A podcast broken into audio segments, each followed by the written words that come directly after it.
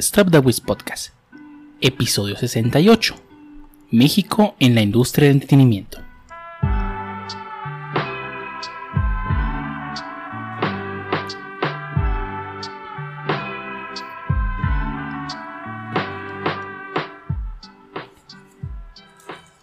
Bienvenidos a Wiz Podcast, episodio número 68, un podcast dedicado a hablar de anime, internet, juegos, manga, desarrollos y más cosas calientes de los webs y único podcast donde eh, no se me ocurre qué decir ahora, donde vemos What If ¿O no? o no.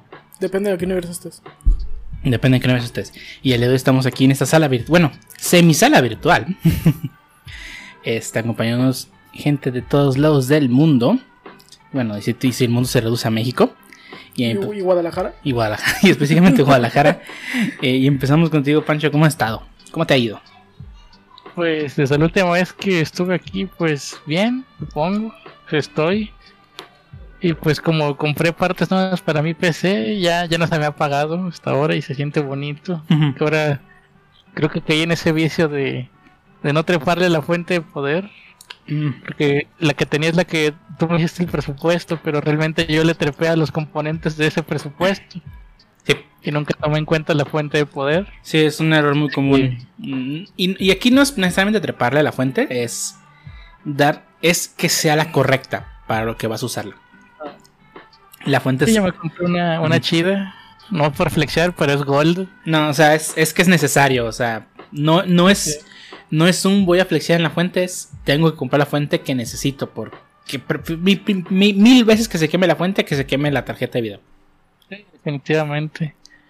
Bueno, y como también me daba ansiedad que el vidrio de mi gabinete anterior pasara casi a rojo vivo el estar jugando. Hmm. ¿Qué? Me compré un gabinete Se derretía. Bueno, no, no rojo vivo, pero sí se calentaba mucho el vidrio templado. Sí, sí, sí. Los Que no le va a pasar nada por calor, pero me da ansiedad que, que ese calor se guardara adentro. Me compré un gabinete más grande con mejor flujo de aire. si- Si le soplabas, ya ¿hacías un vaso o qué? No, no, tiene, tiene más espacio y pues creo que también afectó que ahora le conecté dos líneas de voltaje en vez de una. Según ley eso también puede generar calor. Ujú. Así que pues ya, ya, ya quedó mejor la PC y pues ya no se apaga con el Genshin. No más falta ver si se me sigue apagando con las encuestas de Genshin. Sí, es que que tengo el teoría de que esas cosas no tenían refresh rate limitado y pues se trepaba todo. Es Genshin, Pancho, admítelo. Sí, sí. O sea, en lugar de tratar de buscar soluciones del Genshin, mándales un correo a, a los de mi joyo. Ya me he quejado, me- ya me he quejado en las encuestas. Ah, bueno, que las que se apagan, ¿verdad? Cuando contesto las encuestas. Entonces, ¿cómo contestó la encuesta? ¡Ah! En tu caja que mata a Teo. Ah, bueno, bueno. Es que por, por eso te ignoran. de- eh. Nos está Ah, compa. móvil, no, pero ya, le- ya, ya le gasté, ya. No por flexear, pero ya me llego a las 5 cifras. A perro. Este, ¿y tú, mi niña, cómo estás esta semana? Bien, jugando No Man's Sky. Creo que es lo más que más he jugado. Y luego me quedé sin internet en mi casa. Creo que ya mañana. quedan- Primero han dicho que el martes mandaron un técnico. Ya dijeron que me hablaron la tarde y dijeron que mañana, en la mañana. Entonces espero que si lleguen. Y Esperemos que sí. Que me arreglen mi internet para volver a jugar No Man's Sky. Está bonito. Sí, está, está muy chido. Y es, es el juego que me prometieron. Ahora sí. Ahora sí, sí. Espacial. Ey. No, es que sí es un juego que te. O sea, te suelta ahí y haz lo que quieras, básicamente. Sí, tiene su. La escala que te, que te hace sentir, sí, sí está perrona. Sí, el, si te sientes bien chiquito. Ujú, Ay, Y güey. de, de repente. si te sientes bien chiquito, no bien del chiquito, aunque también, si quieres, ¿por qué no? este. eh, el. Cuando sales al espacio por primera vez y ves que el siguiente mundo está a dos meses de donde estás. Sí, sí se ve. Dos meses de distancia. Sí, dos meses de distancia. Sí, sí te sientes muy chiquito. Y luego pues ya es- empiezas a, a descubrir las velocidades más altas. Ey. Eso arregla las distancias, pero sí, sí está chido. Los mundos se sienten inacabables. O sea, aunque hay. O sea, no solo los mundos son infinitos, sino cada mundo es gigantesco. ya llevo buen rato jugando, unas 15 horas, y creo que no he explorado ni la décima parte del mundo donde estoy. Porque sí es gigante. Sí, este. Tienen este sentimiento de que es enorme. Y luego aparte, la comunidad, si te metes al Reddit o al Discord de la comunidad, ves las cosas que va escribiendo la gente. O sea, planetas que están prácticamente uno al otro pegado al otro. Este. O sea, cosas bien extrañas que pues, es que el mundo se generó proceduralmente. O sea, no es procedural el juego, sino cuando se generó, lo hicieron proceduralmente. Y te encuentras cosas bien raras y la gente, la comunidad misma lo está descubierto, descubierto y lo cual hace que pues, sea muy chido, ¿no? Sí. Sí, y que vas a un mundo. De hecho, yo encontré un mundo donde los animales son pelotitas con bolas de luz. Eh, primero pensé que eran este, plantas. Y luego ya vi que hay unos iguales pero gigantes que tienen una lengua. What? Y pues sí, son animales. ¿Y le pusiste nombre? Sí. Ah, Yo lo que sí es porque no exploramos lo suficiente, pero cada planeta es un solo bioma, ¿verdad? sí, eso sí. Cada planeta es un solo bioma. Digo, y muy normal a, a cosas como Star Wars y este. ¿Cómo se llama? Star Trek. Star Trek, sí. Donde generalmente iban a un planeta y ese planeta nomás tenía un bioma. Ujú. Sí, es muy, de- es muy heredado de la ciencia ficción. No existen planetas con miles de biomas como el nuestro. Sí, la, la Tierra al parecer es un planeta único en el universo que tiene todos los biomas. Y todos los demás planetas se chingaron con un solo bioma. A huevo. Entonces, digo, probablemente es parte heredado de la ciencia ficción, porque generalmente así funciona en, en- en la ciencia ficción. Y pues parte también de, de hacer los planetas un poco más simples.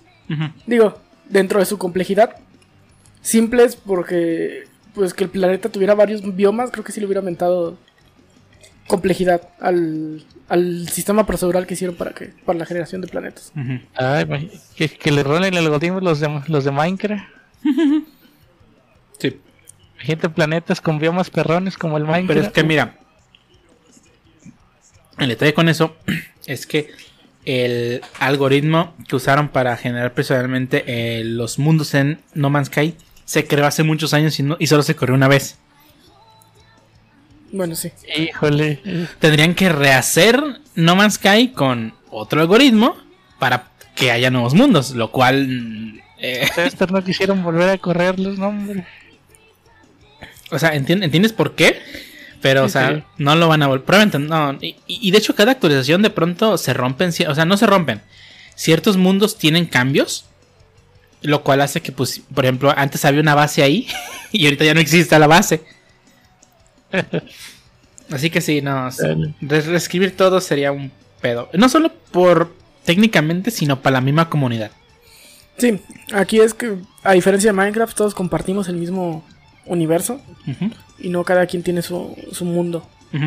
Entonces sí, cambia, cambia el cómo, el cómo es el approach al, al mundo procedural. Ojo, no, son- no, no es un MMO. O sea, cada, te puedes unir a una instancia. Las instancias tienen el mismo mundo. No. Si alguien ya descubrió un planeta, él le puso ese nombre y tú vas a llegar a ese planeta con ese nombre. Pero no necesariamente las personas que están ahí pues, las vas a ver porque no estás en la misma instancia. Digo, nomás para aclarar eso. Sí, no, el multiplayer. O sea, no todos están dentro del mismo universo. Bueno, sí, no. O sea, es el mismo universo, pero no lo comparten. Ajá, no comparten el mismo plano.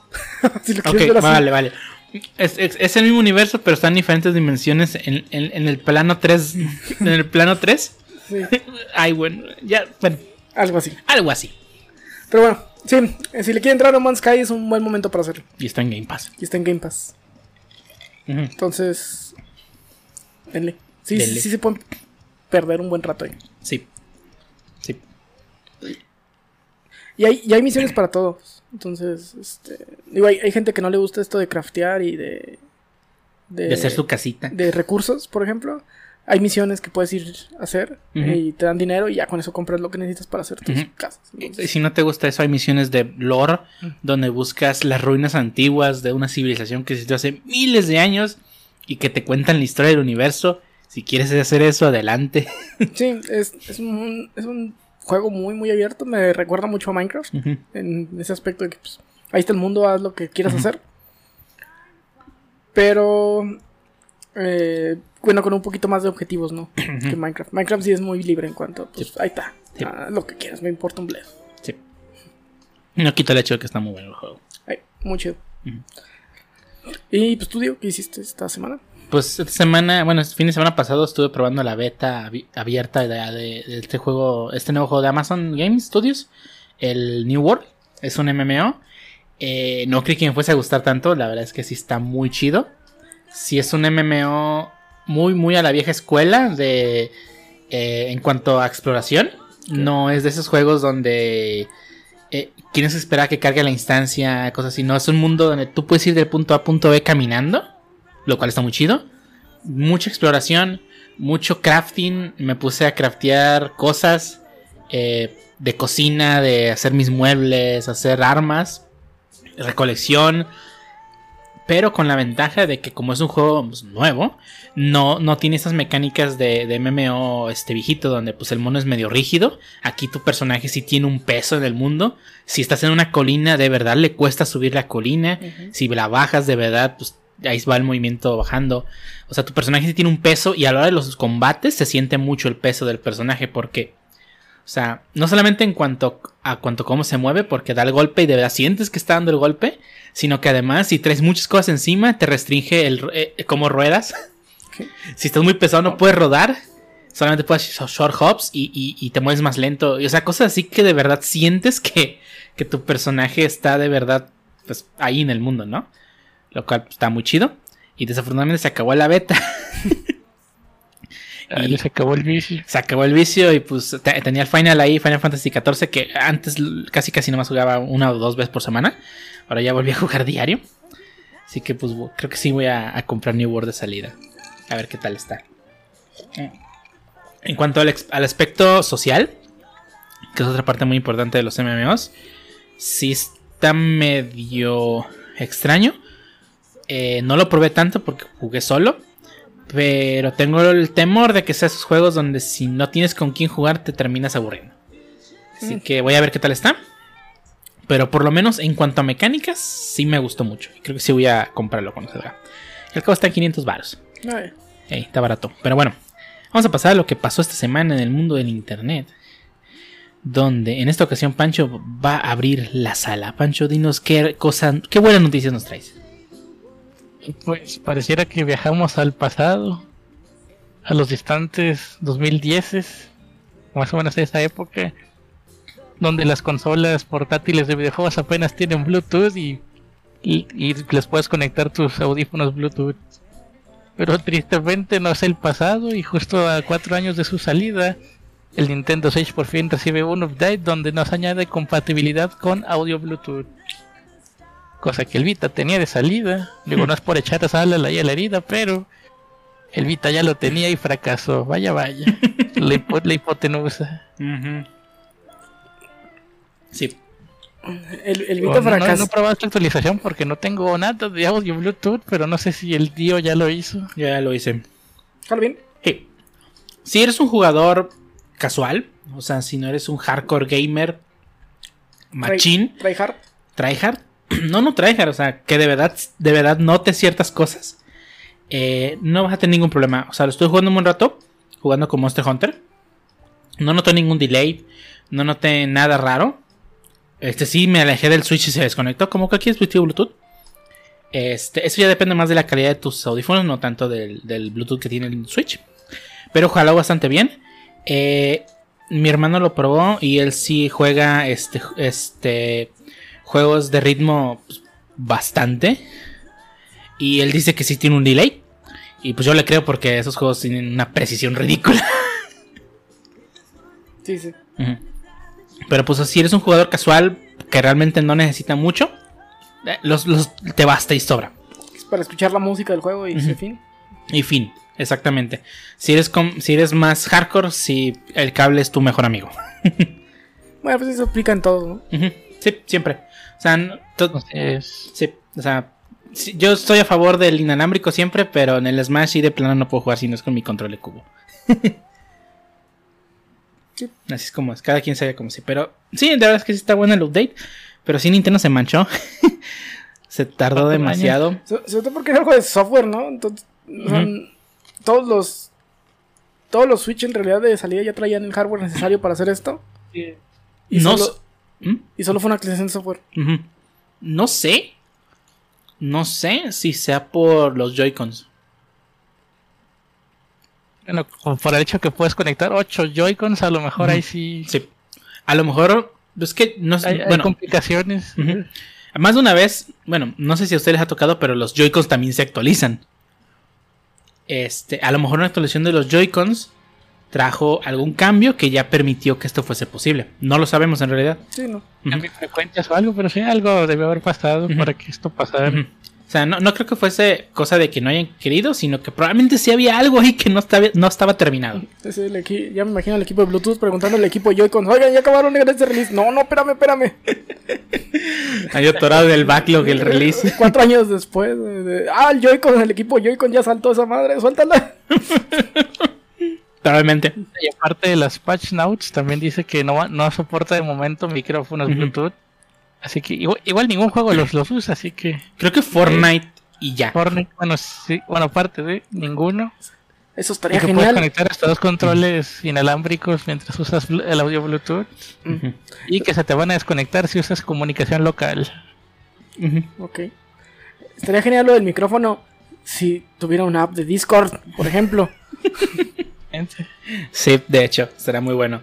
Pero, pues, eh, bueno, no hay ningún juego que use el micrófono, así que pues, está bien, no, no es necesario. Pero sí, la verdad sí debería meterlo. Eso, eso fomentaría a que más, más developers empiecen a meter el chat de voz eh, nativo en sus dispositivos. Digo, que yo personalmente lo voy a mutear porque no me gusta. Ah, ah, también aparentemente agregaron la opción de actualizar el dock, pero que solo va a ser compatible con los docks con Ethernet. Eso está interesante. Ah, cabrón. El dock también se actualiza. Va- a partir del de Ethernet ya, digo, supongo, y también arregla, esa actualización arregló un error que evitaba que el puerto Ethernet se apagara cuando bloqueabas la consola, lo Mm, cual causaba que los adaptadores se sobrecalentaran, incluso estando apagado la consola, al parecer ya lo arreglaron y ya no se te va a ca- calentar el adaptador. Pero pues todavía no hay. Ah, el adaptador. Dije, todavía no hay, todavía no hay docs con, con Ethernet, ¿no? Todavía no salen. En diciembre. ¿Quién sabe? Mm, ese, ese error me ha pasado más de una vez a mí, que veo que todavía se queda prendido el, el adaptador. No se ve que lo habían arreglado. Bueno. Pues, Pues, fue todo de la actualización. Nintendo, bienvenido al año 2014. welcome, welcome. Pero qué bueno, qué bueno por todo. Qué bueno que Nintendo por fin lo hizo. O sea, yo, yo de verdad creí que nunca lo iba a hacer, pero qué bueno. Las se fijan más en el, en el Vita y esos features que la gente quiere, para ver si Sí. agregan temas o carpetas. ¡Ey! Sí, sí, cierto. Mira, eh, debo, o sea, sí, hay muchas cosas que Nintendo podría hacer sin ningún problema de Switch y que sí le hacen falta, no lo voy a negar. Pero siento que Nintendo se enfocó más en que funcione y que sea útil a meterle fichos a lo loco. Eh, pero bueno, es que el 3DS ya lo tenía, digo, ya tienen la tech. supongo, Sí, sí, lo pero, sé, lo eh, sé. Entiendo perfectamente eso. O sea, no justifico de que ya ha tardado. O sea, eso lo pudo haber metido en el año 2 sin ningún problema.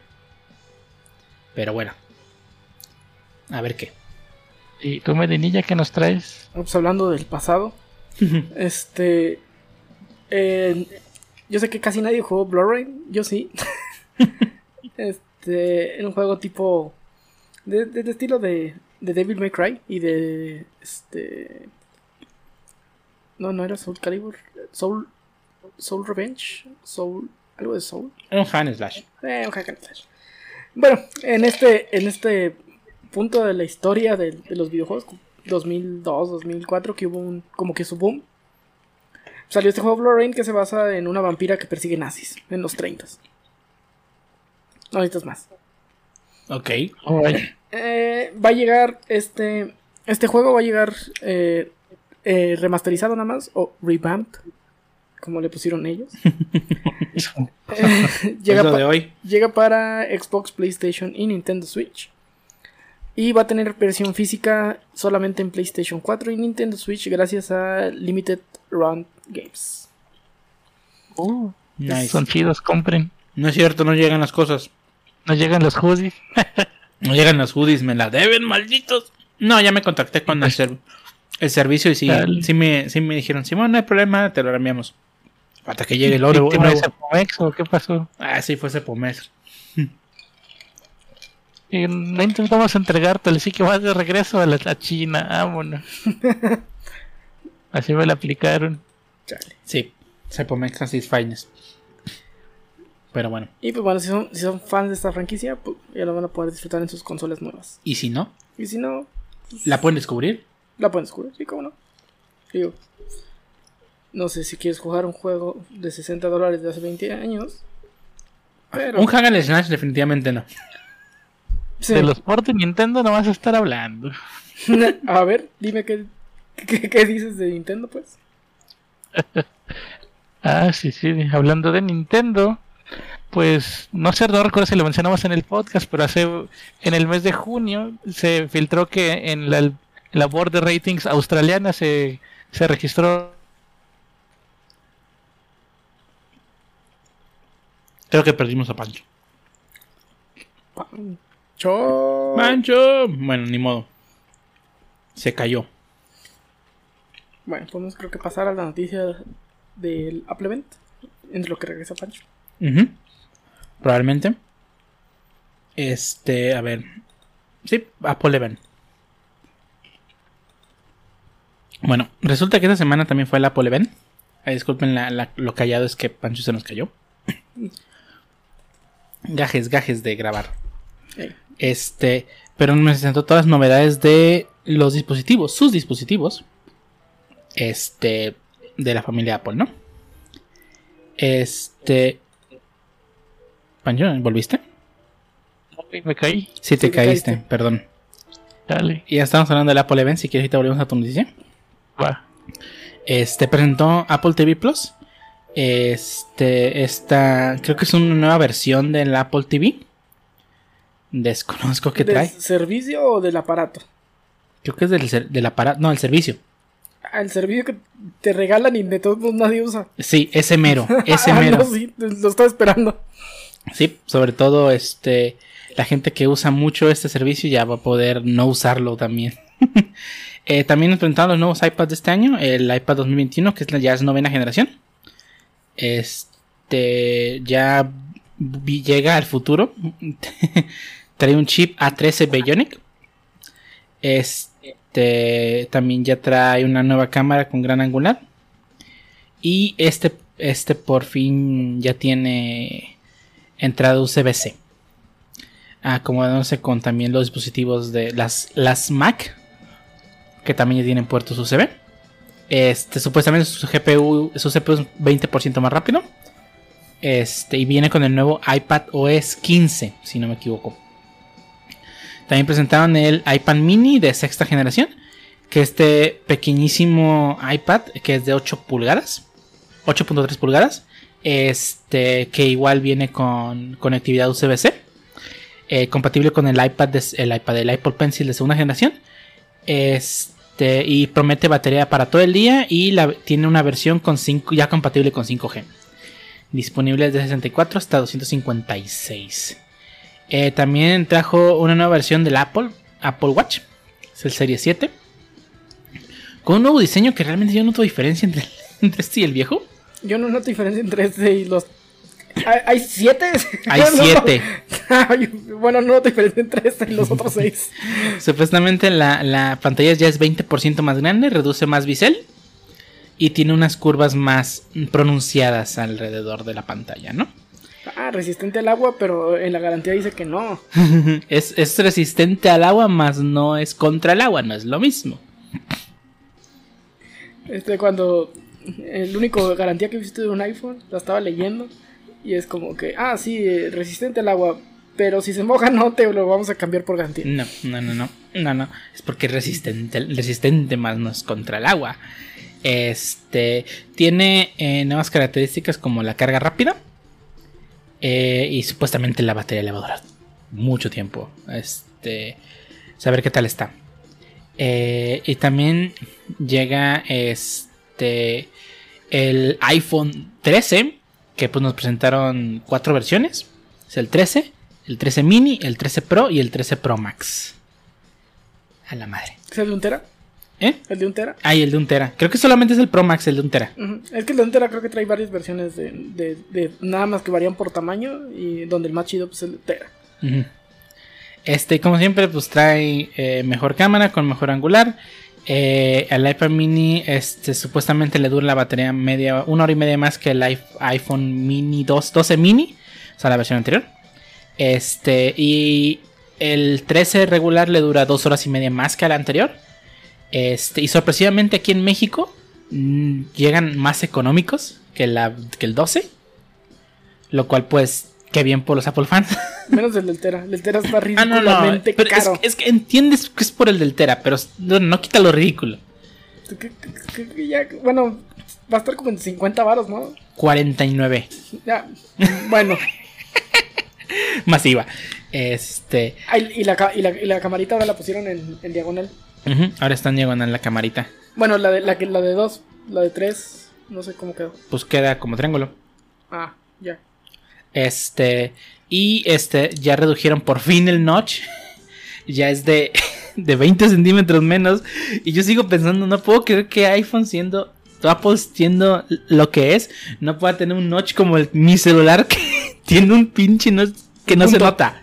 O sea, no, no puedo creerlo que no lo tengan todavía. Mi celular cuesta 7 mil pesos y tiene un punto. Exacto, exacto. O sea, ¿cómo puede ser que mi Xiaomi más chino que, que nada tenga un notch mejor que el iPhone? Pero bueno.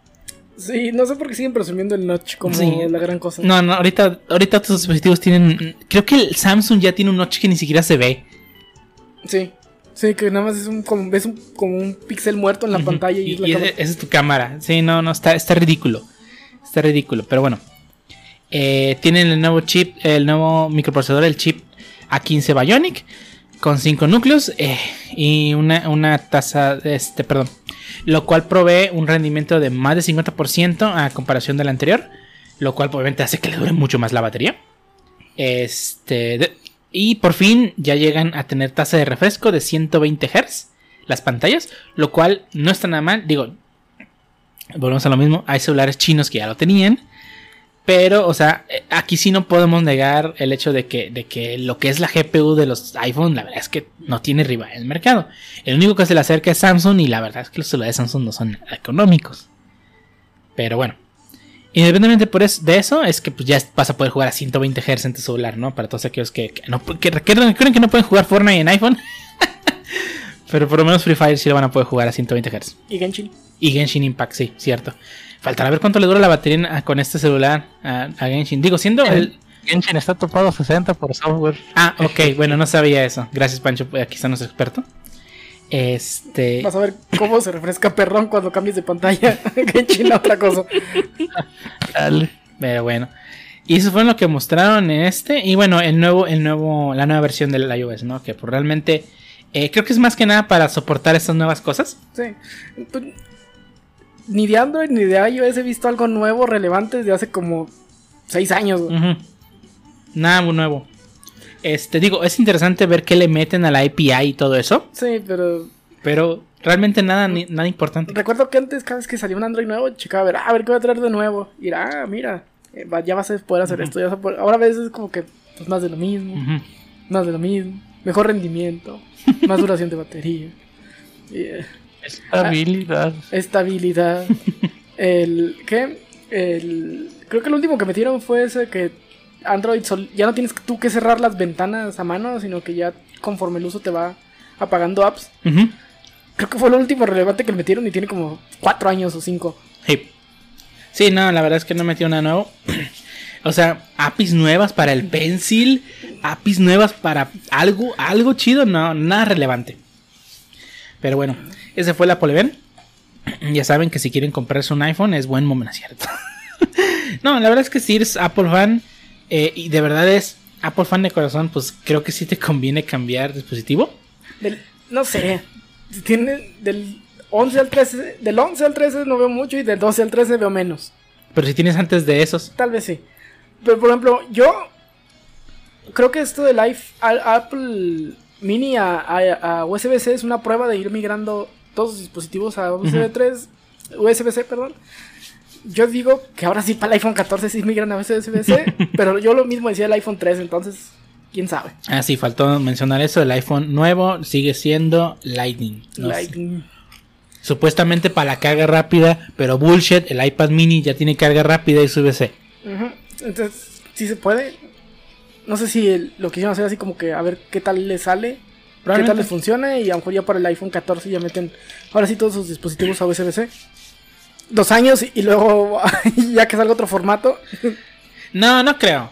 Eh, bueno, no te cre- es que el USB-B duró mucho tiempo. Sí.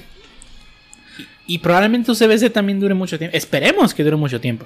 Sí. Sí, pero es que los Apple fans nunca conocieron los beneficios de USB-B. Tampoco es que hubiese muchos. No. El Lightning era. Ahí, ahí sí no puedo negar. El Lightning era mejor. Sí. Pero en este caso USB-C se traga vivo al Lightning.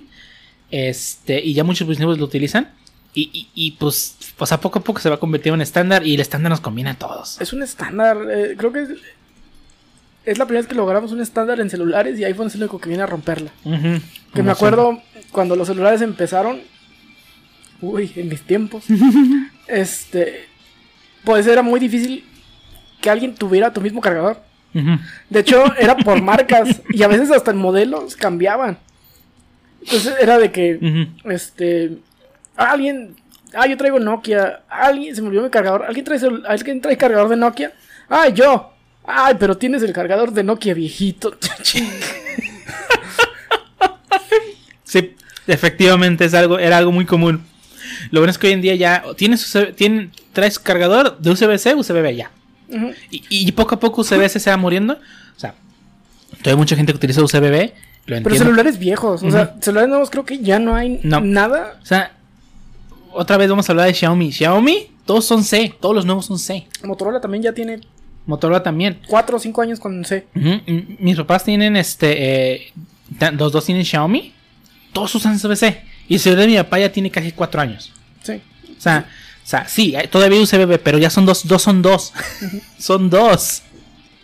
Y poco a poco, se y poco a poco esos celulares que usan USB se van a morir y vas a comprar uno que ya va a tener USB-C. Sí, eh, pero pues no. iPhone sigue con su Lightning y esperemos que para el siguiente ya.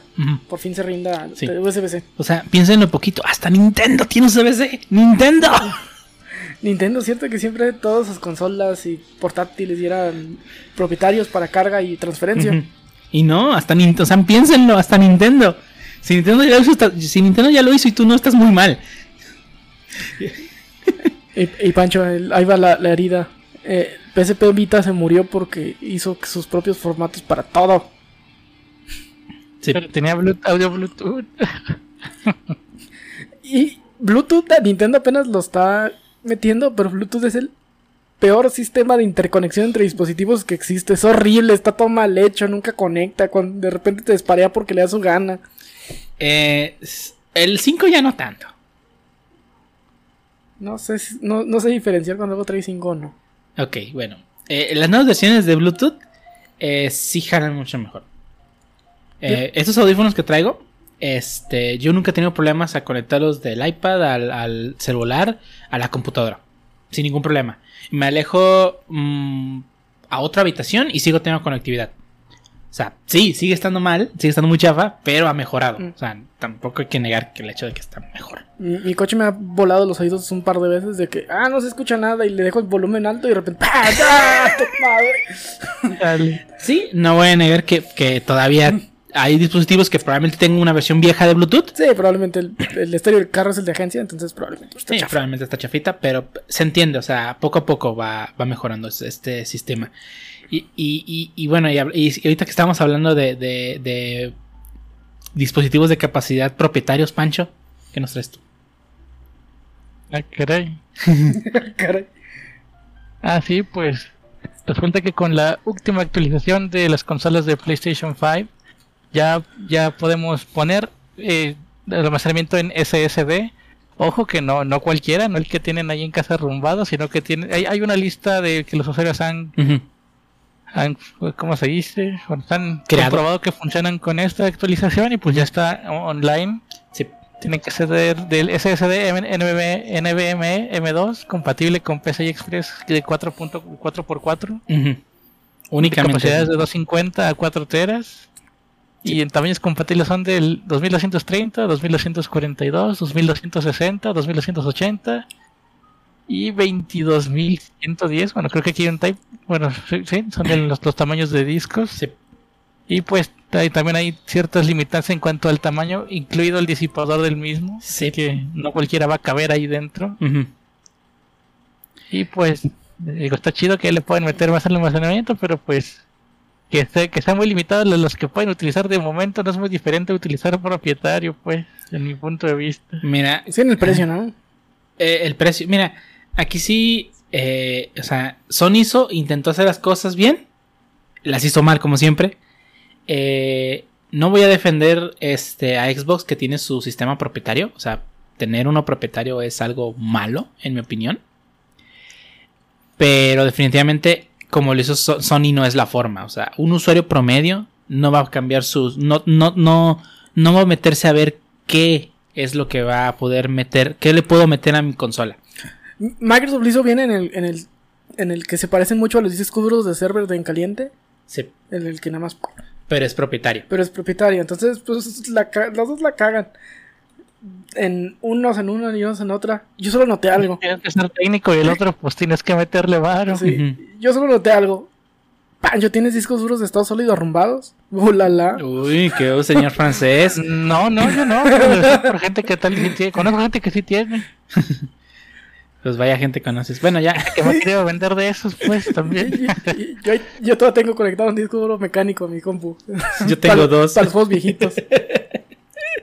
Yo tengo un, un disco que te le saqué una laptop ahí arrumbado. Que no Clásico. supe en qué conectar. Sí, este, fíjate que, o sea, las dos lo hicieron mal. O sea, ¿puedes creer que, que, que- mejor hace la expansión de memorias Nintendo otra, Otra vez? ¿Qué pedo? Un certillajo aquí. ni- Nintendo aprendió muy bien de muchos errores que tuvo con consolas. Sí. La, la del GameCube que fue usar los discos que nadie usa y que son carísimos y que están bien chiquitos para, el, para la industria. O sea, para el tamaño de juegos que Ahí manejaban. no la cabe industria. Warzone. No, y en su tiempo no cabía ni Resident Evil 4. Ujú.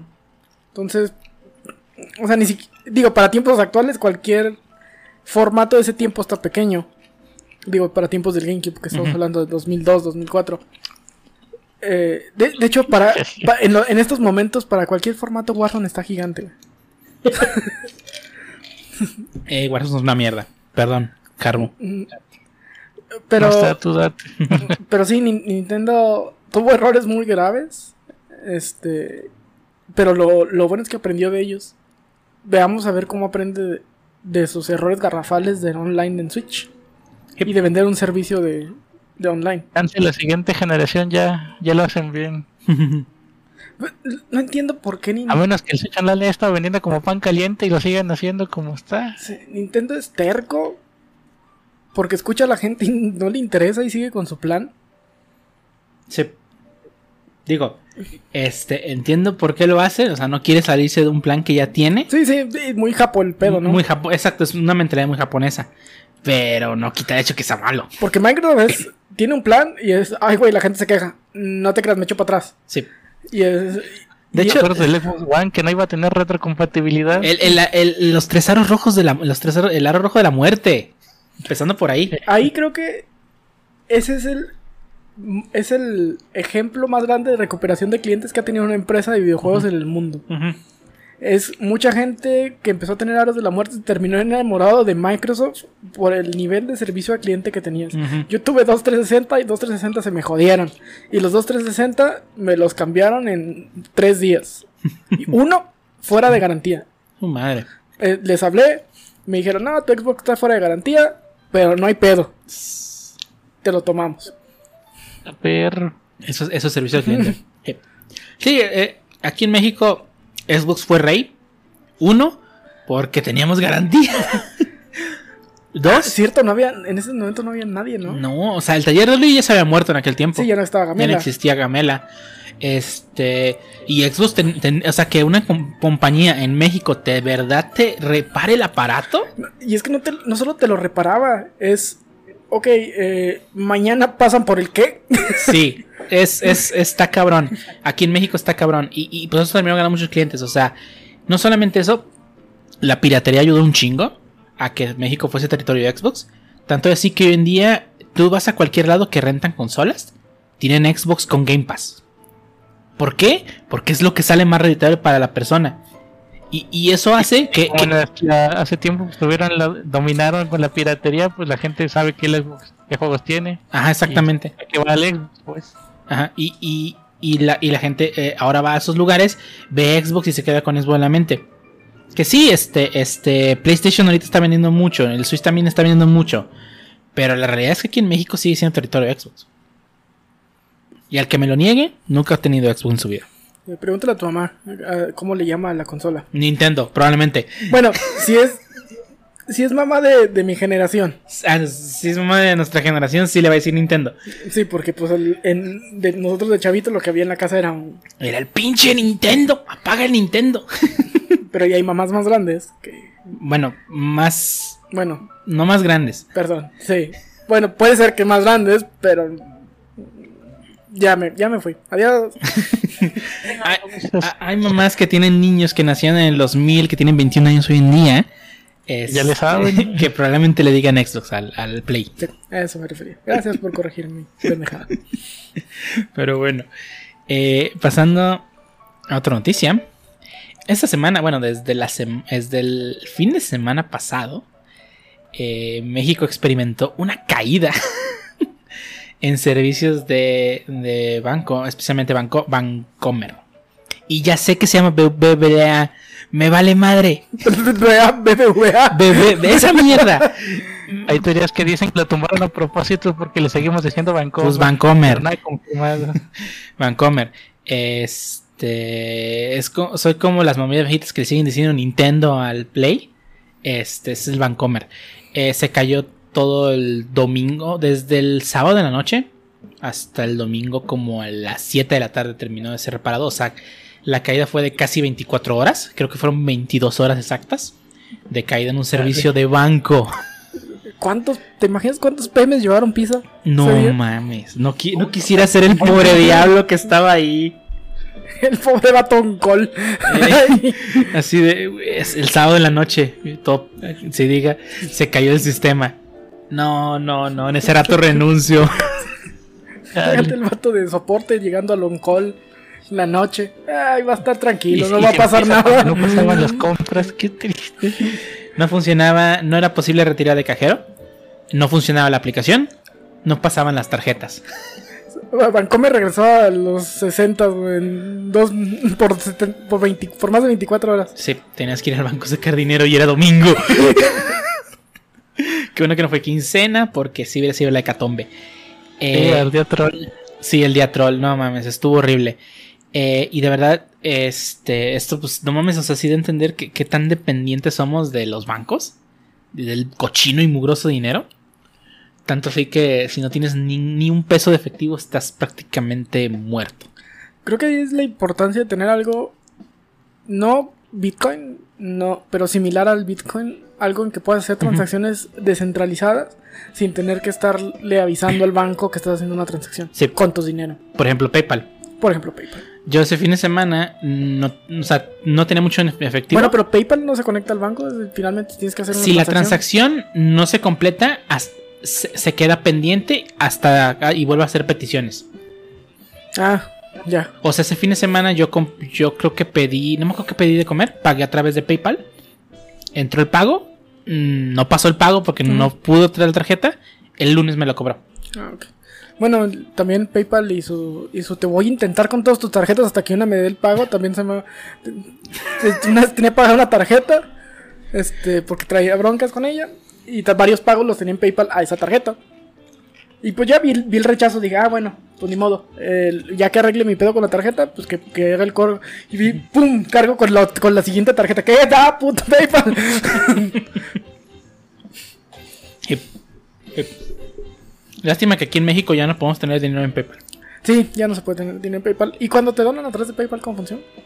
Eh, se queda como una transacción y no tienes acceso al dinero en tu cuenta hasta que hace el cargo en, en- en- Tienes que tener dada de alta la clave. Ah, ok, te, lo, te hacen una transferencia a alguna cuenta bancaria. Si no tienes la Ok, clave no, te, no puedes hacer ningún tipo de pago. Ok. Eh, pero es eso. Este, y también esa semana, eh, justamente el fue viernes 17, se cayeron los servicios de Santander. De igual forma, no se podía retirar dinero, no se podía pagar con tarjeta. Eh, como eso de las 2, casi las 3 de la tarde en las ciudades más pobladas del país, que son Ciudad de México, Monterrey y Guadalajara. Y parecer medida también. No fue una caída a nivel global. Digo, a nivel, bueno, no fue global. no fue una caída a nivel nacional. Pero sí fue una caída, pues, obviamente que. que termina de afectar a muchas personas, ¿no? Y de igual forma, pues él se recuperó. Pero pues sí. O sea, dos bancos en una semana. O sea, sí está culero. De Santarqué, digo, yo todavía le digo Serfín. Serfín. El ha de saber qué es Serfín. Eh, no, estoy muy chavo.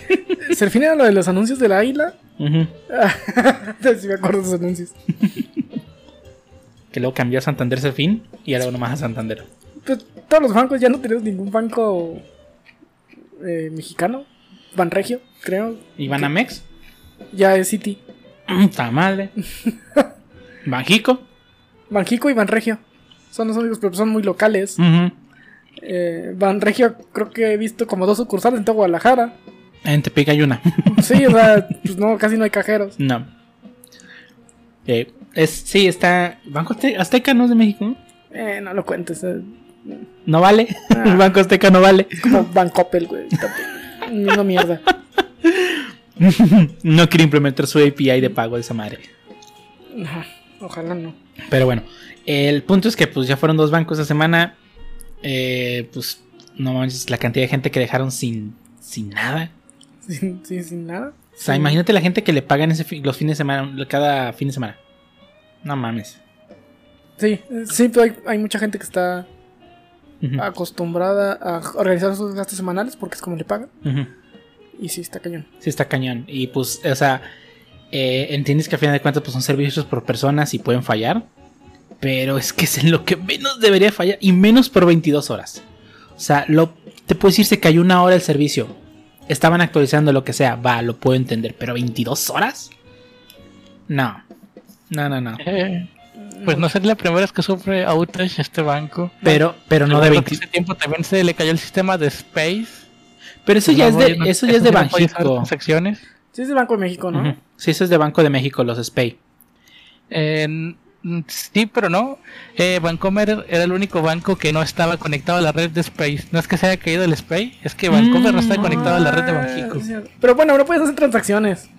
Digo, puedes sacar el dinero y irlo a depositar al otro banco. Digo, yo sé que suena como, Pues, ¿Qué? Ca- Cavernícola. como cavernícola. Digo, sí, salías, salías con tu caballo y, y- y que no te asaltaran. que, que no asaltaran el tren. Pero, este, digo, había soluciones manuales. Pero acá, pues, te dejaron sin nada. Que te dejaron en la calle. A mí me iban a dejar en un estacionamiento. más raro. ¿En estacionamiento? Sí, yo estaba en estacionamiento cuando me enteré que se cayó. Y fui al cajero porque no traía cambio. si no hubiera salido dinero, me hubiera quedado ahí en estacionamiento. Ahí se iba a caer el carro y el lunes a pagar como mil varos. Sí. Ojalá fuesen mil varos nomás. No sé si puedas hablar y arreglar o que te cobren con tarjeta, no sé. Pero como es, bueno, si tienes tarjeta de otro banco. Sí, sí, sí, tarjeta de otro banco. Por eso vayan a estacionamientos. Por lo menos aquí en Guadalajara hay una madre que está bien cómoda que se llama Parco. No estoy haciendo publicidad, pero es que está bien chida. Puedes pagar desde la app y no tienes que hablar con nadie, ni ir a ni una maquinita, ni nada. Ey, magia, magia Pokémon. Pero bueno, son cosas que no deben de pasar. Y bueno, y pasando ahora sí a la noticia que iba a dar Pancho al inicio. Pancho, ¿qué nos traes? Pues resulta que a falta de que cierta compañía no nos da la consola virtual de sus consolas retro, al parecer ya están ya empiezan a salir co- compilaciones de juegos y pues en esta vez nos referimos a la de Castlevania, la cual hace unos meses fue registrada para su rating en Australia y esta semana fue registrada en un país asiático para las consolas de PlayStation, Xbox, Nintendo Switch y PC Mm, como bajo el nombre de Castlevania Advance Collection, la cual se, es- se especula que va a traer el Castlevania Circle of the Moon, Harmony of Dissonance y Area of Sorrow, que son las tres de Game Boy Advance. Lo cual solo me hace perder la fe en la, en la consola virtual de Game Boy Advance una vez más. Y la cual pues estaría chido que saquen, pero si no la sacan, pues no le sufro tanto yo en lo personal. Ah, Siempre hay maneras de, de- siempre es políticamente, digo, ¿cómo se dice? Éticamente correcto piratear Nintendo, como dice el meme. Es moralmente aceptable. Moralmente aceptable, ándale. Si la compañía no te da la forma legal de hacerlo, pues también que no mamen. Fine, I'll do it myself. Sí. Sí, no está chido que haga eso, pero pues sí es moralmente aceptable piratear juegos de Nintendo. Y pues Konami no se ha pronunciado al respecto y pues tampoco hay muchas especulaciones de la fecha de salida, solo que pues ya van dos países en los que se registra, Sí. así que allá andan los rumores de que no tarda. Pues a ver qué tal, ¿no? O sea, que es cierto. sigue estando como. A ver si es cierto. Podría no ser nada. Digo. Ya, ya, ya han sacado compilaciones de juegos de Game Boy en, en varias consolas. Ahí está la Zero Collection. Este. La inexistente Mega Man X. bueno, Rockman Ah, X. Eventualmente. Pancho, eventualmente. Este, había a lo mejor este Capcom se luce y le saca online a la ya es que hay comunidad competitiva de esa madre. Con rollback Ey, imagínate. para, para echarle más, más tierra al Smash. ya sé. Ay, no, pero bueno. Esas fueron las noticias de la semana. Y vamos a pasar entonces al tema principal de este podcast, donde en esta ocasión vamos a hablar, bueno, aprovechando que la semana de grabación del podcast fue el, el- se celebra el 16 de septiembre aquí en México, se celebra pues el aniversario de la independencia de México.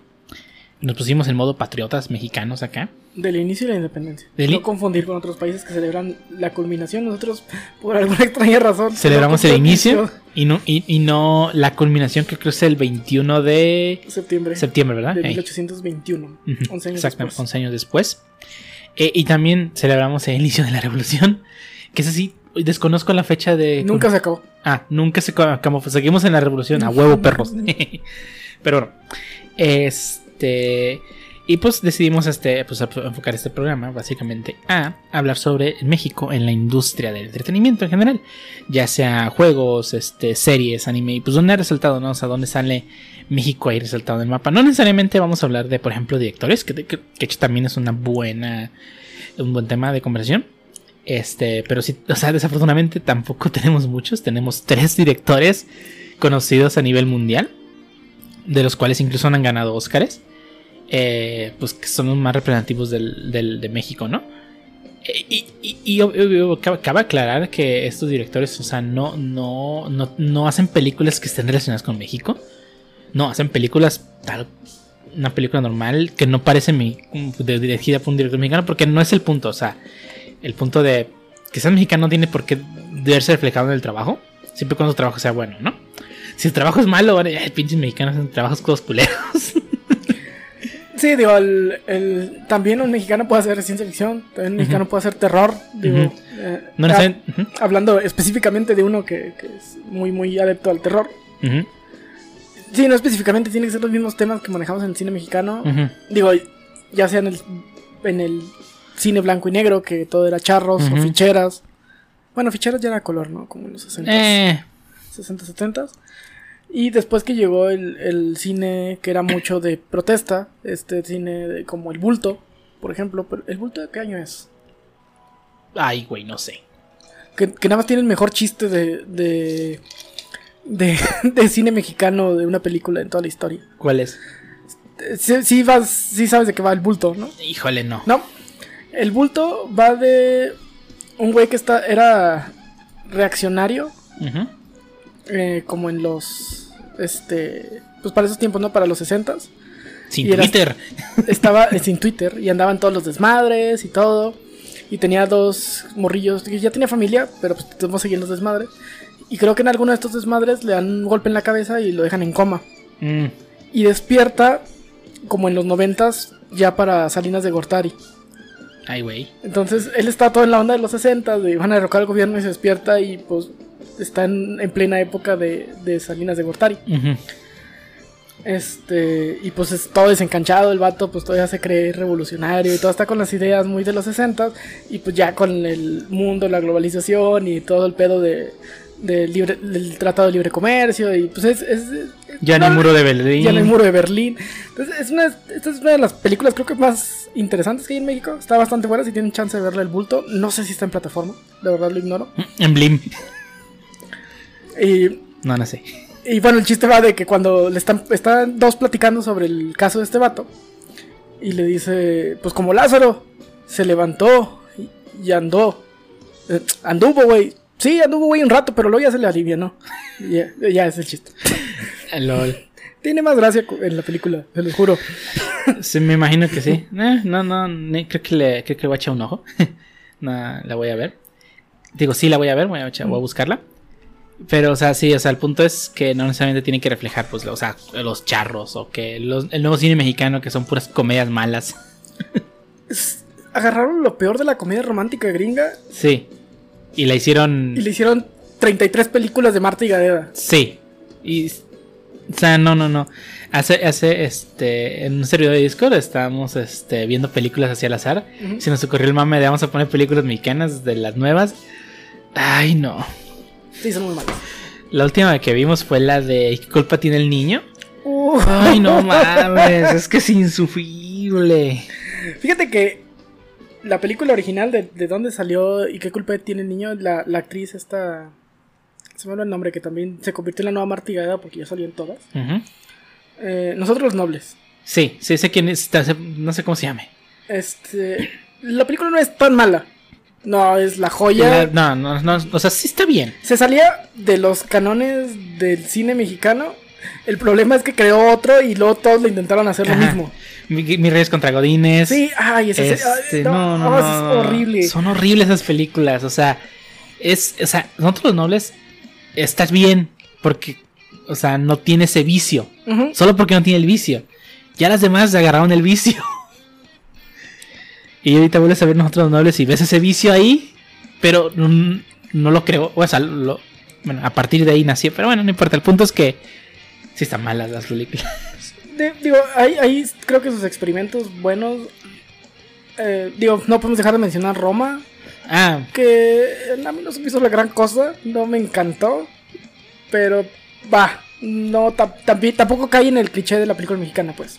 Sí, ese sí, sí está bien para lo que es. Pero, o sea, y, y dirigida por este. Es Iñárritu, ¿verdad? O Sí, sí, es eh. Iñárritu. Sí, sí, el de Roma. Pinche Iñárritu. No, Cuarón. Ah, Cuarón. Cuarón, Cuarón, Ay, Cuarón, sí fue Cuarón. Los confundo ellos dos siempre. Sí, sus películas se parecen un chingo. Sí. Y aquel que me diga que no. O sea, que se O sea, esos dos se parecen sus películas un chingo. Guillermo del Toro no se parece en nada. No, Guillermo del Toro sí es otro, otro, otro. Otro rollo. pedo. Guillermo del Toro sí es más de terror, un poquito de ciencia ficción, con, como Cronos, por ejemplo. Mucho de personajes, o sea, sus personajes sí son muy, muy, muy, muy mucho, o sea, Sí. son muy elocuentes, o sea, están muy arriba, pues, no son, No, no pude ir al, al- de hecho, al, al que hubo aquí de personajes de- al museo que abrieron en Guadalajara. ¿cuál? El de, ah, ya sé cuál dices, el que está ahí por la Ocampo. Ujú. No, no tuve chance de ir, no sé si sigue abierto. No, pues, por pandemia y creo que rotan las, las ex- exhibiciones. Pero sí, el, el- el cine Guillermo del Toro, de hecho, si quieren ver algo del cine con el que empezó Guillermo del Toro, en Netflix está. No, en Amazon Prime Video está Cronos. Ujú. Esta creo que es de las primeritas películas que, que sacó ya. O sea, fuera de, de su hábito ya estudiantil. De hecho, aún está patrocinado por la Universidad de Guadalajara. Que Guillermo del Toro sí es de, de aquí, es tapatío. Es come lonches, de, come lonches en agua. Es, es, torte, es de come tortas Come ahogadas. tortas ahogadas. Este, y dicen que por ahí de repente lo ven ahí caminando por la ciudad. Nunca me ha tocado. No, a mí tampoco. Pero sí, es un, es un cine eh, muy característico de él, pero que tampoco se siente a, a cine mexicano. Sí. En cambio, este, bueno, Iñárritu y Cuarón también tienen un estilo muy similar. O sea, es que yo sí los confundo. O sea, la, la de, de, de, de, de Berman es de Iñárritu, ¿no? Berman es de Iñárritu, sí, y, Babel. Y Babel. Y, y de Cuarón es Gravity. Gravity, ¿sí es cierto? Y, y yo fíjate que sí, sí siento que son, o sea, el estilo de, de grabación, o sea, el estilo de grabación de una sola cámara, yo lo vi en, en Gravity. Digo que no todo es así, eh, nomás el inicio. Y luego tenemos el- ese mismo estilo en, en Berman. Y, y de hecho creo que es más que nada por el crew que tiene. Creo que el director de fotografía era el mismo. El Chivo Lubeski. Creo que sí. Este, y tal vez por eso se sienten similares. Puede ser. Pero, o sea, digo, realmente no sé tanto de cine, este, como para decirles, oh, es que sí, es que el director de fotografía, bla, bla, Sí, díganos en los comentarios, estamos diciendo pendejadas, a lo mejor sí. Sí, probablemente sí. Pero sí, o sea, di- digo, aún- aún- no estoy diciendo que las películas son malas. No, no, no. eh, Gravity está muy buena. eh, Birdman hecho, está muy chida. De Cuarón no me acuerdo, pero sí, de él es Children of Men, Ah, Children Man que él también es de, de ciencia ficción y es es la de no, Old Man Logan. Coleman Logan, que la verdad sí está, está muy buena. sí, está muy chida. También de, de Cuarón es, este, en, en mi opinión, la peor película de Harry Potter. Ay, no a mí sí me gusta. no, a mí no me gusta tanto. El, el final es malísimo. Sí, El, sí, sí. el- el final, no sé si es un chiste que no entendimos. Es un chiste O, que no o- entendimos. o si, o si sí realmente lo intentó terminar como película de, de la guerra de los nerds o alguna de estas películas de, de chavos Ujú, de los ochentas. ujú. Pero sí, qué, qué mal final. Sí, está muy mal ese final. Y fíjate que, que, o sea, no es la peor película de Harry Potter, se la lleva, se la lleva la fácil la 5. Este, pero aún así, no, no sé, es que siento que el cambio que tuvo de, de Christ- ay, ¿cómo se llama? Christopher, el director de las dos primeras. Ah, Christopher.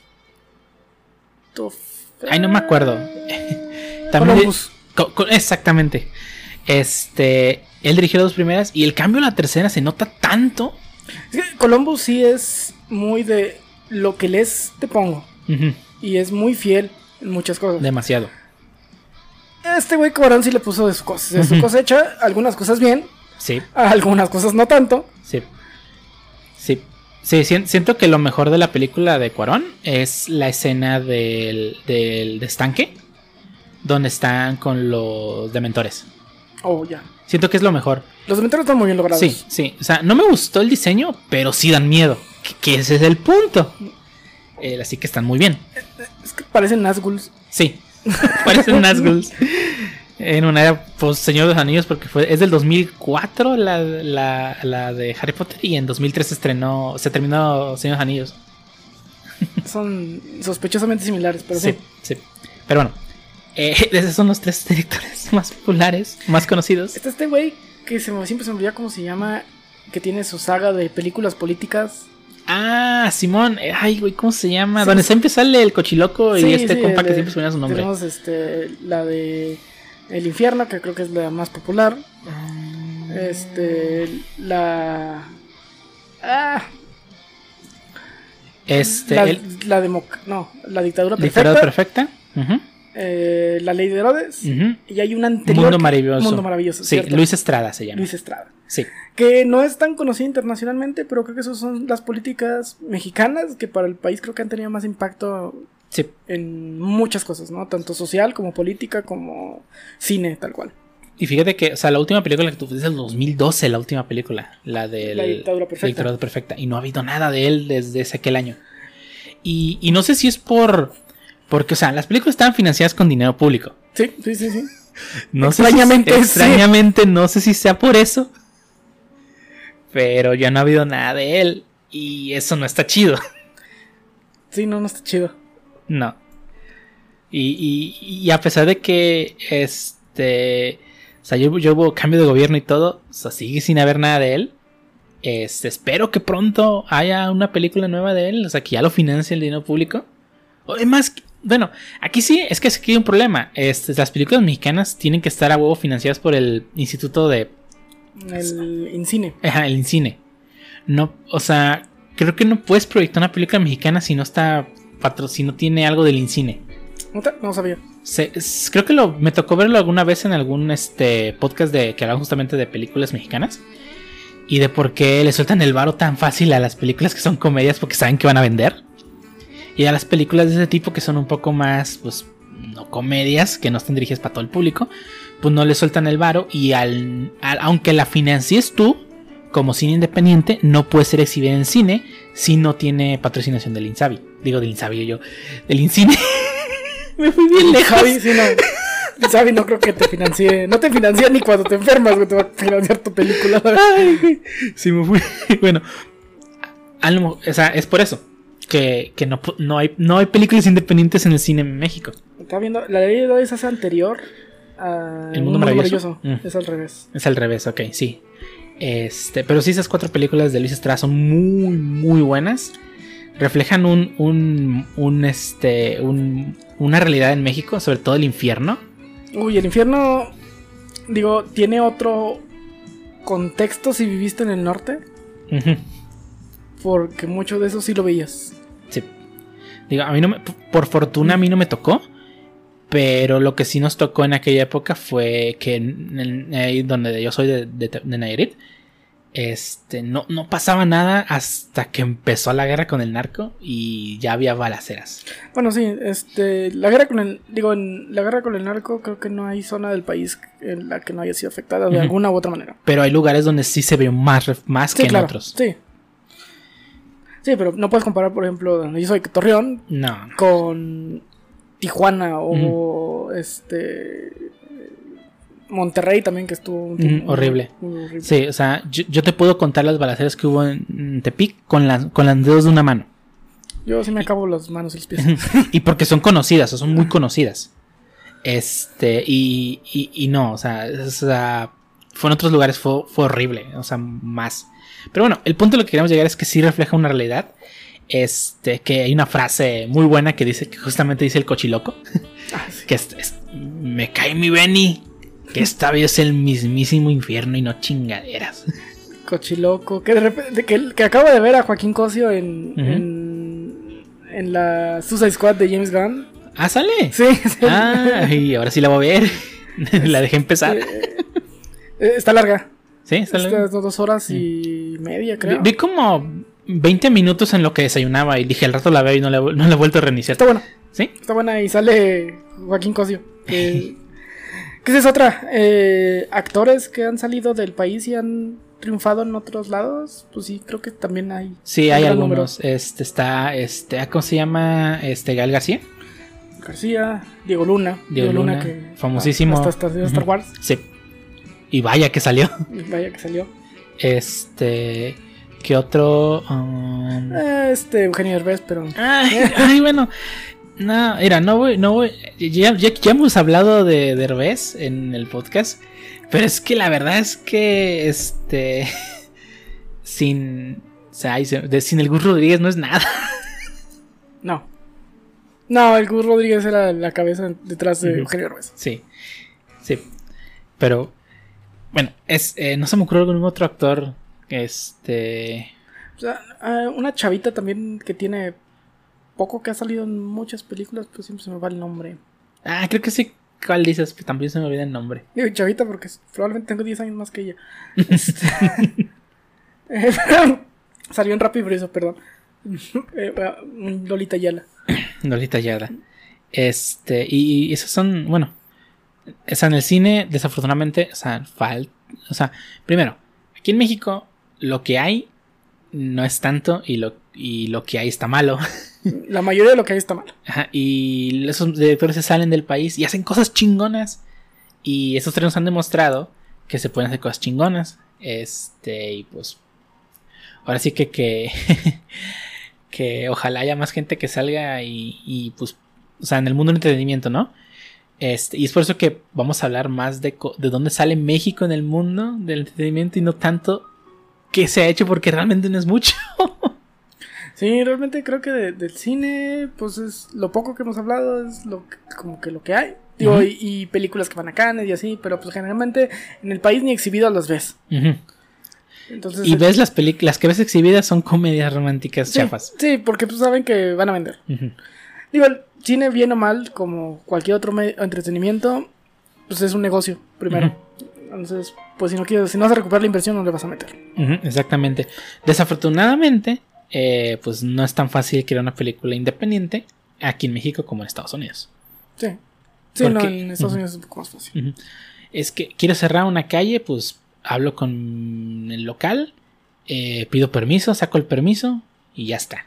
Que en México no, es que no se puede, acá la Sí. mordidita y no, hombre, no. O sea, que, que igual en Estados Unidos también hay mordidas, no estamos diciendo que no haya. No, y lo, lo ves en el capítulo de, del hombre radiactivo, ¿no? Cuando quieren hacer la Springfield. Ay, es que hay un impuesto por usar pantalones bombachos. No, no, ah, no, es un impuesto por no utilizar pantalones bombachos. Ándale, exactamente. Digo, también hay problemas, pero pues. O sea, creo que es más fácil que saca- se graba una película en una universidad, ¿no? Y si en cine estamos medio muertos, en animación estamos. En animación tenemos las películas de, de huevos. Eran bien como sketches, eran divertidos. Oye. Y eran divertidos cuando tenía 15 años. Sí. Ahorita, eh, Sí, ahorita los ves y es. Ay, güey. Eh, entiendo por qué me daba risa, pero ya no me da risa. Ajá. Y las películas son insufribles. No, no, no. La tercera, la, creo que nomás vi las dos primeras. Ay, las, las pudiste ver. Y hay cuatro. La película de huevos, la que, sale con tocinos. Y donde ya es un gallo, ¿no? Sí, Un pollo. película, una película de huevos, una película de huevos y un pollo. Eh, la otra que no me acuerdo cómo se llama. Están malas todas. Este, y creo que también está ese estudio de animación, Anima, creo que se llama. ¿Son mismos de la leyenda de la Nahuala? Sí. Eso no los he visto, pero creo que no está tan mala. No la he visto, pero he visto más bien reseñas, perdón. Leído reseñas y creo que no es. No está mal, pero tienen el síndrome de, de que queremos hacer algo que representa a México. Que digo, no está mal. Pero, pues, por ejemplo, ahí está Coco. Es que, es que, ¿por qué, por qué como decir, oye, que somos México y está chido y, y tenemos nuestra cultura y bla, bla, bla? Pero ¿por qué todo lo de, que hacemos tiene que tratarse de México? Ahí están los videojuegos y los que están haciendo el juego de mi clan y los que... Todos los juegos son de la, de la Azteca o de los mayas o de... De todo. Ya, podemos hacer otros temas, ¿no? No hay Sí, pedo, sí, sí. eh, como el- no sé qué estudio, no, no- se me fue el nombre, pero ya lo apoyó, ya lo apoyó directamente Sony para que saquen ese juego para PlayStation. Y pero pues tiene plasmado toda la cultura mexicana en el juego y pues eh, Que no tiene nada- no- personal no me agrada. Que no tiene nada de malo. O sea, Sí, sí, no sí, tiene nada de malo, pero se pueden salir de la norma. Sin pedos. pues de huevo. Ah, Estoy seguro que como mexicanos podemos hacer historias de otra cosa. O sea, como me gustaría ver un videojuego mexicano de mechas, güey. Pero no de mechas que tengan que ver con los putos mayas, güey. Exactamente. Por ejemplo, ahí está este juego, o sea, uno de los juegos mexicanos que más este que más me llamó la atención es este Pato Box. Pato Box es un juego, Bueno, ¿eh? es mexicano, no es sabía. mexicano, sí. Este eh, por lo- o por lo menos los desarrolladores lo son. Este el juego el juego pues es un juego de de boxeo. Que sí, en México el, el tema del boxeo y la lucha es algo muy prominente, pero, o sea, no, no tiene la jeta el vato del sombrero. ¿Juegan los juegos de Chávez? No. Aunque ese juego es una mexicanización de otro juego. ¿Serio? ¿De cuál? No me acuerdo, es un juego de Super. Que tomaron todo el juego y le, le, customiza- le pusieron skin de Chávez. Y ahí les va.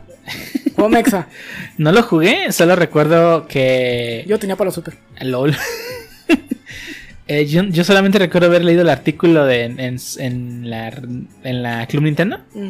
y en alguna columna del, del, del fallecido Gus Rodríguez, este, donde hablaba como su, como en la presentación del juego Chávez, este, su hijo, ah, no, ¿cómo se llama?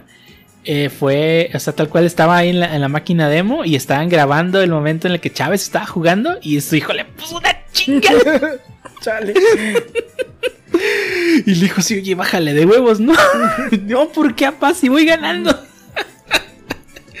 Ay, Por ahí debo tener esa revista con esa columna editorial, pero sí está El juego no está malo, está chido. Mm. Y está difícil. LOL. No, nunca me tocó jugarlo. Este. Bueno, eh, bueno, volviendo a Pato Box, es un juego que se está. Tal cual salió de Kickstarter con 200 mil pesos. O sea, Muy poquito. muy poquito. Y salió y lo juegas y está muy divertido el juego. ¿Cuánto se vale contratar? Es un solo vato, creo. Chale. Este. Y volvemos al punto, o sea, no necesariamente porque sea mexicano tienes que representar a los mayas o Luchadores. luchadores. el juego del chavo, el chavo kart. Y, y no somos los únicos, ¿eh? Japón también cae en ese. Ah, en no, ese, no, sí, sí, sí, sí. En ese. Mis samuráis. En ese. Vaya. Cliché. Cliché. Perdón, gracias por la palabra. Sí, sí. Sí, sí, y no estoy diciendo que, que esté mal. O sea, pero, pero, o sea, la realidad es que Japón, de los 20 juegos que produce, o sea, a lo mucho 5 son de, de su cultura. Y de acá de los que producimos, Sí, sí. 90% lo son. Y, y digo, lo- y aún así los japoneses meten referencias de su cultura, pero mucho es porque así viven. Ajá. Entonces están representando el, el lugar, o sea, el- el anime se lleva en Tokio, pues es como viven en Tokio realmente. Exactamente, pero por ejemplo aquí podemos producir un juego que ocurre en México, pero no necesariamente me tienes que poner a, a, a, a, a, Que- a Quetzalcóatl. Sí, no. ya. Tampoco. Tampoco. ¿A qué, perdón? A un luchador de can mascarado tampoco. Huevo. El, el punto es que luego ves los mexicanos representados por otros países en, en otras, en, bueno, en entretenimiento y todos somos luchadores, Zarapes o, o y usamos un sombreros. zarape, sombrero, Y el o- pistoleros. Ey, exactamente, y eso, eso es lo único que provoca que así nos terminen viendo como cultura y pues nos tengamos representados de otra forma. Ahí está el caso de, bueno, T-Hawk no vale. Sí, no, T-Hawk no. Este, El, el sombrero en el Mario Odyssey. que ah, hubo- que, que hubo la polémica Gente, gente que se ofendió que porque así no es México. y nosotros bien orgullosos de a Ah, Mario huevo, con sombrero. Poncho y sombrero. y Mario chingón. Charro. A huevo. O sea, sí, o sea, digo, insisto, no tiene nada de malo. Pero pues, o sea, podemos ir buscando formas de, o sea, qué- tan difícil es, o sea, hacer un juego en el que pues vivas en México, pero pues no necesariamente tienes que tienes que ser un charro el protagonista, ¿no? Sí, digo, mm, algo más Slice of Life. Ajá. Sí, sí, o una, una aventura no necesariamente tiene que ser este en donde vives, o sea, o sea, hay cuántos juegos que son en otros mundos. Que sí, puede tener una referencia por ahí de un vato con sombrero y que cuando hables dice algo, una referencia muy mexicana, ¿no? Como en cualquier juego pues, que hay, ¿no? Me asaltaron. Me, asa- ah, no, me asaltaron. que era sin clichés. Ah, me, me quedé, sin- me, me, me dejó el camión. Sí. O, o o sea, que te encuentres una máscara y que sea un ítem y ya, o sea. No necesariamente tiene que ser. O sea, no necesariamente tiene que ser la cara del juego. Pero pues, así es, así es. es- Pues sí, es que cada nota que ves de videojuegos mexicanos están haciendo videojuegos que eh, lo están viendo a nivel internacional y ahí vas y uh, ay, güey. Sí. Este. Sí, desafortunadamente no hay muchos. Y. Y pues este. Digo, o sea, el mundo de los videojuegos, por suerte, no, no tenemos que depender de un tier party para que nos publiquen. No podemos publicar indirectamente en Steam. Digo, no es que yo lo vaya a hacer. Pero pues. Está. Está interesante, ¿no? Está este juego de. De hecho. Ay, no me acuerdo cómo se llama la persona que lo hace. Bueno, no es, no es una persona, es un estudio, ¿verdad? Este, pero que tal cual es un es un juego que pues no representa, o sea, no podrías decir que es mexicano por cómo se ve, lo cual está chido. Se llama Nine Years of Shadows. Creo que el Pancho, si no me equivoco, es un youtuber el que está participando en el proyecto, tengo entendido, ¿no? Sí, así es, es youtuber. El Champ Casillas. Ah, ok. El champ. Ese es el Pancho sí le sabe. Este, Sí, es que yo sigo a ese compa, le sí le sabe. ah, ok, ok. Este, y está tal cual, tú ves el, o sea, a mí me, creo que lo presentaron en Gamescom, si no me equivoco. Sí, así es, tuvo un spot en Gamescom. Ujú. Y tú lo ves el juego y se ve muy chido. Está, es un, creo que es un Metroidvania. Ya, así es. Ujú. Es- y se ve muy bien. Y, y es, es un juego de pues, tal cual aquí en México, ¿no? Y ahí está el, ese y Pato Box, un ejemplo perfecto que no necesariamente el protagonista tiene que ser un luchador. Así es. Y Sí, yo, yo creía que Guacamole era mexicano y no, creo que es canadiense. Sí, Guacamole es canadiense. Y, y ahí están, o sea, ahí está el ejemplo perfecto de que no necesariamente porque seas un estudio de Canadá tienes que hacer algo. Pues. O sea, este- el juego es tal cual inspirado en la cultura del luchador. Y, y tú dirás, ah, es que está ahí expropiando, ¿cómo se dice? Expropiación cultural, una cosa así. Expropiación cultural. Ajá. Pero la verdad es que no, o sea, ellos, ellos respetan mucho el- el- el- lo que es la cultura mexicana. Y eh, se vinieron a México, estudiaron la cultura del luchador y la representaban en el juego. Con todo el respeto que, que, pues, pudieron darle, ¿no? Como Coco. Como Coco. Coco, Coco, la verdad, sí hicieron un muy buen trabajo. Tú ves el pueblo donde vive Miguel. Sí, Y sí es un pueblito mexicano. sí. O sea, tal cual. Este. Que sí, entra el cliché de que pues, los gringos creen que todos los pueblos de México son así. Sí, la realidad es que no. Pero, pero no es, es tal cual. Yo me lo imaginé tal cual el pueblo de donde, de donde es mi abuela, donde es mi mamá. O sea, Sí, tal- los pueblitos es- muy, muy eh, folclóricos, creo que es la palabra. Este, y no, bueno, no todos los pueblos son así. Hay unos más bonitos, hay otros más feos. Y hay ciudades. aunque no lo crean. Este, pero o sea, ellos o sea, ellos investigaron la cultura, investigaron las costumbres, todo, tanto así que pues tenemos a la chancla voladora ahí, ¿no? Digo, está otros, otros extremos como ah, mucha lucha, que sí es una burla total. Sí, sí. Está muy divertido, esa es otra cosa. Sí, sí, sí, la pulga de la onda. Eh, Pero pues sí caricaturiza mucho eh, la cultura. Ahí sí no estoy seguro que tan respetuosa es. eh. Sí, sí, sí. le, le falta. Pero hay mucho chicano, ¿eh? Eh, participando en mucha lucha. Ah, eso sí, eso sí. Creo que las voces son casi todas, si no es que Ah. todas. Y la canción principal es de Chicos de Barrio. Ajá, Que de, es es un grupo. de Torreón. ¿Ah, sí? Sí. No sabía que era de Torreón, órale. Chido. La única canción que les conozco de ellos. Eh, es- es- así estás bien. LOL.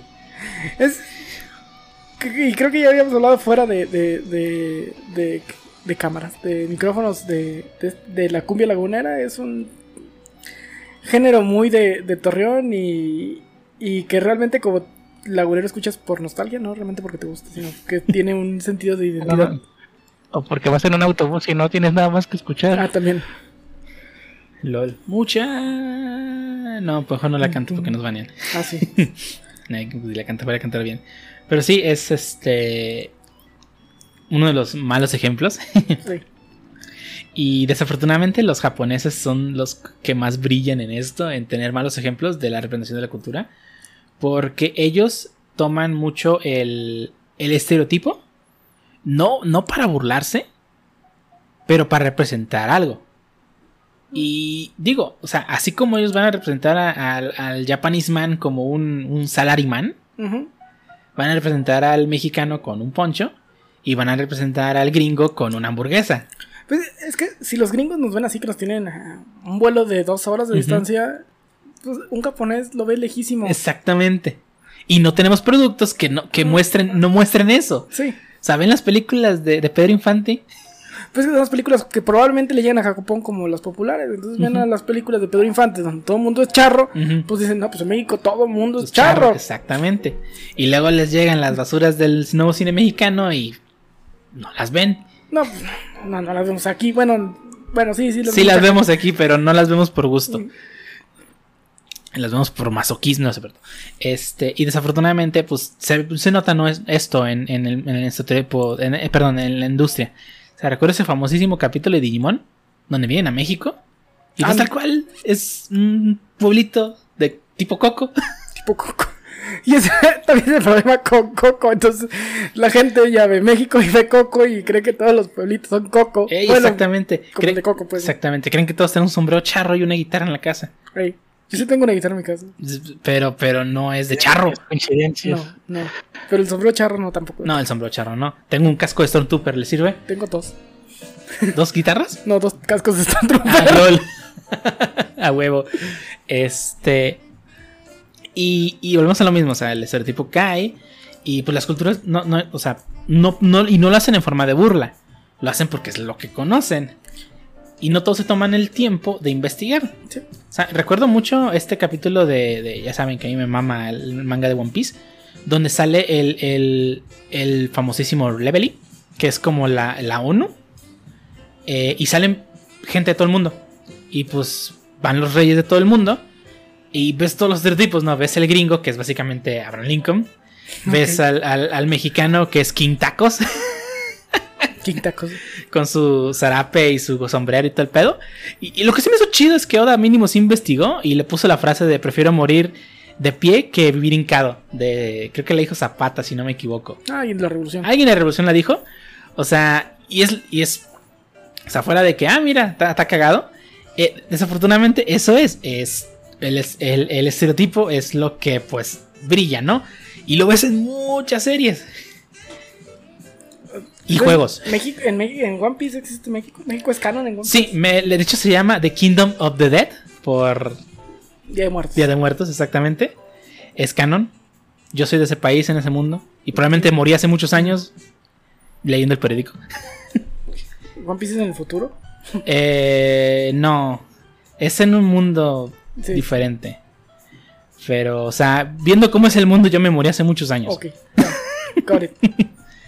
Eh, pero bueno, el punto es que, pues, esos tributos los vemos a largo y ancho. O sea, es el, de Juan porque más me acuerdo. Este, y el de Digimon. Pero pues ahí está. eh, De hecho, la, la niña tenía. no sé cómo se llama el Digimon, pero tal cual pues, se puede haber llamado Nopalmón sin pedos. Pero ya vi un nopalmón. ¿Eh? Ya vi un nopalmón, ¿no? Este. No sé, no sé si se llama Nopalmón. La que traía la. El, el que traía la vaquera, ¿no? No era un. Ay, nopal. era Togemon. No, no, no, era Nopal. No era Nopal. ¿Cómo se llamaba, tú sabes, Pancho? Es Palmon y evoluciona en Togemon. Eso, Togemon. Eh, pero, ¿sabes cómo se llama el Digimon que trae la niña? La niña. Palmon, ¿sí, no? No, no, no, no. En el capítulo de Vienen a México. Ah, no, no, no me Es acuerdo. que yo recuerdo que era un nopal. Togemon es un cactus. Pero no se llama Nopalmón. El, el punto que quería llegar es que la niña, su Digimon se pudo haber llamado bien sin pedos Nopalmón. No se llama Nopalmón.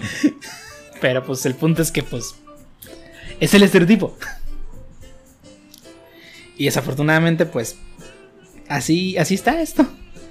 Bueno, han puesto un mame, mameimón. No, creo que no suena tan chido.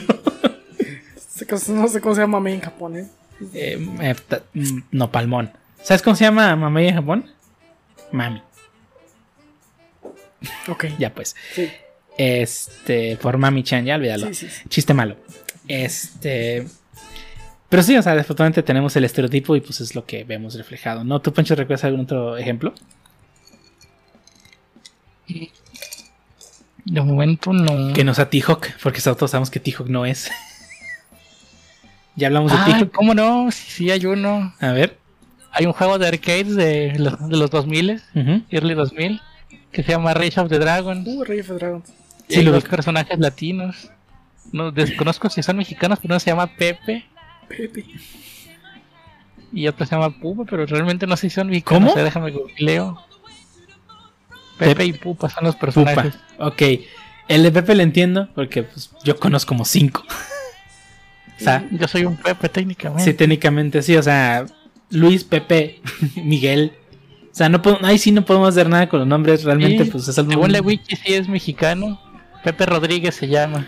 Ah, el nombre más común, en el apellido más común en México después de García. Y uno de sus ataques se llama Quetzalcoatl. Bueno, grita Quetzalcoatl al hacerlo. Ok.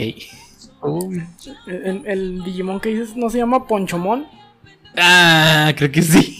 y trae un Un poncho. poncho. Exacto. Sí es ese. ¿Qué diablos? Te digo el, est- el estereotipo. Yo nunca me he puesto un poncho.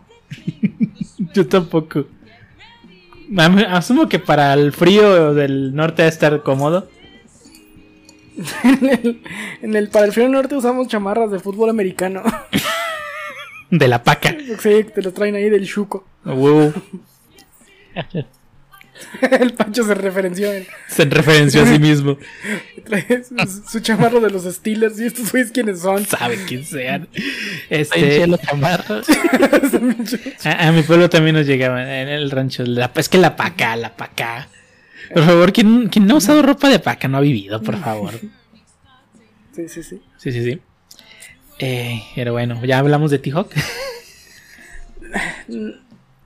Su nivel está en el hospicio Cabañas. Sí, Fin. fin. Eh, T-Hawk no es mexicano, no mames. Ese güey es más gringo que nada. Sí, todos son los indios Nativos americanos. nativos americanos, sí, perdón. Este. Pues la cultura gringa no, no tiene nada que ver con nosotros. No. No tiene absolutamente nada que ver. Ni siquiera con el norte del país.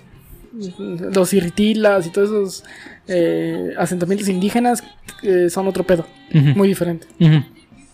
Pero su nivel sí se los piso cabañas, que yo me enteré hace poco. Sí, sí, son niveles del hospicio Cabañas. No sabía. Y se, se sale un mono ahí dormido con el zarape, ¿no?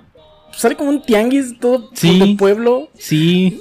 Y es como Cosa que, que... no hay aquí. Bueno, por lo menos en el hospicio. Hay, hay una foto de Guadalajara del hospicio como de los 20 que sí se parece al Mm. nivel. Y probablemente es la que encontraron. Es eh, good enough. Sí, good enough. Seems like México y. Sí. ya. Sí, y ahori- ahorita vas a- al hospicio, ahí al centro, y pasa un poli y salen corriendo los ambulantes. Sí. Ahorita no hubieran dejado eso ahí. Pero sí, no. Y fíjate que en los videojuegos, o sea, uno de los juegos, hablando de estereotipos, los juegos que más brillan con sus estereotipos son los juegos de pelea, sin lugar a duda.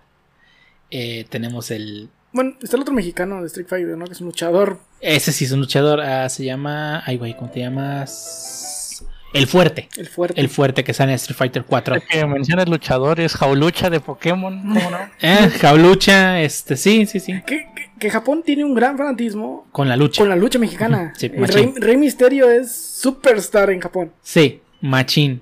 Y el que monito. bueno, no soy el que bonito. Sí, el que bonito también, también, también. Está cabrón. Sí, sí, tienen un fanatismo muy cabrón con la lucha. Tan, Pancho lo mencionó, Jaulucha. Es tal cual una águila luchadora. Este, el fuerte, que es un luchador. Este, el King Tirano de, de King of Fighters también es un luchador. Mm. Este, Ramón también es un luchador. Eh, bueno, es grappler, pero pues ahí. Y de hecho, ahí está una cosa muy curiosa. Todos los luchadores en los juegos de pelea son grapplers. Bueno, Hace sentido, Hace por, el- por por- la mecánica, ¿no? sí, por lo Por, bueno, por, por la lucha, ¿no? O sea, lo cual está chido. O sea, está chido que respeten, pues, eso en gameplay. Pero, pues, no quita el hecho de que, pues, sigue siendo estereotipo. Que digo, no, que insisto, no está mal. Eh, que, se, que se hagan burla con estereotipos sí está mal, pero ya, para representarlo creo que es la mejor forma, ¿no? Este, en los juegos de peleas, pues, nunca falta el grappler luchador. Esa es una norma. Y pues en Pokémon tenemos a Jaulucha. Y creo que es el único, ¿no? No, no te creas, está. En, también es un luchador. Sí, es lo que estaba buscando. Digo, recuerdo haber leído que una de sus paletas se basaba en un luchador mexicano. Déjame ver cuál. Ay, no sé, tú eres experto de Pokémon aquí. Este. ¿Y qué otro Pokémon? No, creo que ya son todos. Jaulucha y, y Incineroar. Son Cine roto. Incineroto. Este. Pero sí. Y otra cosa que también. Este. Les. No, les. mm, Digamos, les encanta, pero sí tienen muy presente. Es los boxeadores mexicanos. Tanto así que las dos series de box más populares de Japón. Que son Ashitano y Hajime no Ippo. En las dos. Los campeones del mundo son mexicanos. Tanto así es porque, digo, los mexicanos y los japoneses tenemos una estatura y pesos similares en cuanto a los pugilistas. Y pues prácticamente te la pas- se la pasan peleando con Sí, eh, asiáticos, peso pluma y todo ese tipo de pesos pues, son manejados por japoneses y mexicanos. mexicanos. Tanto así que pues este, el, o sea, el más famoso, el Finito Rodríguez. Finito Rodríguez. Él este, es, está José, ay, José, José, ¿cómo se llama? José Mendoza, el campeón mundial en el mundo de Hajime no Ippo. Digo, de Ashitano. Ujú. pues tal cual es el mismo, o sea, el Finito Rodríguez. Y él y también inspira al campeón del mundo en Ashitano Yo, en Ashitano Yo, en Hajime no Ippo, que es este, ahí cómo se llama, ay, ay, ahí sí se me olvidó el nombre del campeón del mundo, pero también es mexicano. Este Fernando, no, no es Fernando. Ay, deja- ahorita lo busco. Este pero o sea, sus dos series más populares de, de boxeadores. Ricardo Martínez se llama. Este, pues tal cual, el, el mero mero, el campeón del mundo es mexicano. Sí. Y fíjate que también compartimos con, con los japos una cultura muy. Bueno, en algunas partes del país con el béisbol. Mm, Pero creo que en el béisbol, como si no somos tan buenos, la verdad. no. De hecho, en Japón tampoco son tan buenos. No, digo, aquí los buenos de del, la zona son Cuba y, y Estados Unidos. Sí. O sea, sí conozco mucha gente que es fanática del, del béisbol. Pero la verdad es que aquí en México, pues el deporte rey es el fútbol. Depende de la zona, pero sí. eh, para el norte del país hay mucho béisbol. ¿Sí? Mm. Y para el Pacífico. Para Ah. la parte Pacífico. Mm, ah, sí me ha tocado gente, conocer gente que es fanática del base, pero la verdad es que pues sí es más del fucho. Y, y del americano, más el americano no le gusta a nadie. Y no hay liga profesional en No. el país. Eh, La realidad es que solamente a los white chickens les gusta el americano. no, no te crees que yo no conozco a nadie que le guste en serio. Te conozco varios. Y a, Ah. mí, a mí me gusta, no soy gran fan. No. Puedo ver los juegos importantes y si me los pierdo tampoco pasa nada. Pero no, no hay, no hay una gran cultura de fútbol americano en No, el país. no, no, me este, a mí de plano no, no, no me entra ni, ni, ni, ni, ni- O sea, conozco las reglas del fútbol americano a través de juegos. Del Madden. Del Madden, no, ni siquiera del Madden, del Blood Bowl. Ah, ok, sí, ya, retro. Este. ¿Qué pasó, Pancho? Creo que lo perdimos. No, no, no. ¿No nada? Sí, pero no.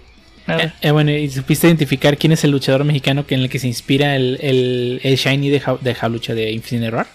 Ah, no, no. Creo que sí son japoneses. Ya leí bien. Ah, ok, Por vale. japonés. Pero pues de igual forma, o sea, eh, sigue siendo un luchador. y bueno, ¿qué, qué, qué otra cosa vemos ahí en México inspirado? Pues um, ya no, a lo mejor en. De eso, pero a los japoneses les encanta el ska. ¿En serio? Sí, hay muchos grupos de, de, de ska japonés. ¡Wow! Búscalos y está. es que no, no han, to- han tocado algún opening de alguna serie, tal vez así lo identifique. A ver, ska japonés, opening. LOL. El opening de Jujutsu Kaisen. Yo no escucho ningún opening en ska. A lo mejor el de el de el de Tokyo Revengers. Ay, de hecho, hay un grupo que se llama Tokyo Ska Paradise Orquesta. Ay, güey. Bien nombre perrón. ¿Y tú, Pancho, lo ubicas? ¿Tú que eres experto en monas chinas? No, no lo ubico. Es que el, el, el Pancho, si, si el grupo no tiene 48 monas chinas en el grupo, ¿No lo ve? no lo ve. ¿O escucha más bien? Sí. Chale. Bueno. Digamos que también lo ve. Sí, ¿por qué no? Ay, bueno, perdón, ahí disculpen el golpe del micrófono. Este. Es, creo que desafortunadamente todos los ejemplos que, que hay de México en los videojuegos son luchadores. Porque pues es como que la cultura más fácil, no más bien, de representar. Tokyo Ska Paradise Orquesta le va a dar. Va a ser el opening de la película de One Piece que va a estar en 3D. Ah, que va a estar. O aquí dice. No hay ninguna película de One Piece planeada en 3D. A menos que sea la de. La de. La última que hubo fue de. La que fue antes de Gold. ¿De cuándo es esta nota? Ah, del 2011, no, no, no. no. Ah, entonces le di la, la película que fue antes de Gold, que no me acuerdo cómo se llama. Y que está bien mala. Ok. Que no man, es que las películas son malas. O sea, la mejor película de One Piece, sin lugar a duda, es la de One Piece, la 6, la del varón, dirigida por Mam- Mamoru Hosoda. Un peliculón. Si no les gusta One Piece, mínimo vean esa película, les va a encantar. Es Mamoru Hosoda. Pero bueno, volviendo a, a México, uno, otro, otro de los, de los, de hecho, hablando de otro shonen, este que también tiene muchas cosas por ahí inspiradas de México es, es este Bleach. Donde Bleach, sale este personaje Chat, eh, que tal cual es este un que dices, perdón el, el sonido de fondo, este que tal es, es, es tal cual su de, de ascendencia mexicana, este y tal cual habla de su abuelo y todo el pedo. eh, y sus ataques son. Es un español mocho. Como, como hacen muchos japoneses. Este, donde pues, su, su ataque son el brazo derecho del gigante y, la, y, y- y el mano izquierda del diablo. Porque, pues, digo, inglés, español mucho. Este, y donde también toda la cultura de los arrancar, en español tal cual así arrancar, toma mucho del idioma español. Eh, aquí sí, este, Tite Cubo mezcló mucho eh, el, el- el español espa- de, de España y el español latinoamericano en general. eh, para muchas cosas de los personajes que son de Hueco Mundo. Donde pues todo, todo está en español, ¿no? O sea, Hueco Mundo, los arrancar, el, el sonido, que es el, este ataque que hacen donde se mueven a alta velocidad, este, el cero, que es un ataque, un rayo, y que es todos los, los ataques de los, de los arrancar son en español. Por, por ejemplo, está este, el, el más, el arrancar más famoso que es Ulquiorra. Este, donde su ataque más poderoso es este lanza del relámpago, ¿no? Así tal cual en español. Es que, que, luego lo ves, escuchas en japonés y dice lanza del relámpago. Todo mal, pero pues al final de cuentas es eso, ¿no? Y pues, y, ahí te das cuenta lo que sienten los gringos, o bueno, la gente eh, de anglo, angloparlante, cuando escuchan a un, a un japonés habla- diciendo ataques en inglés que no tienen nada de sentido.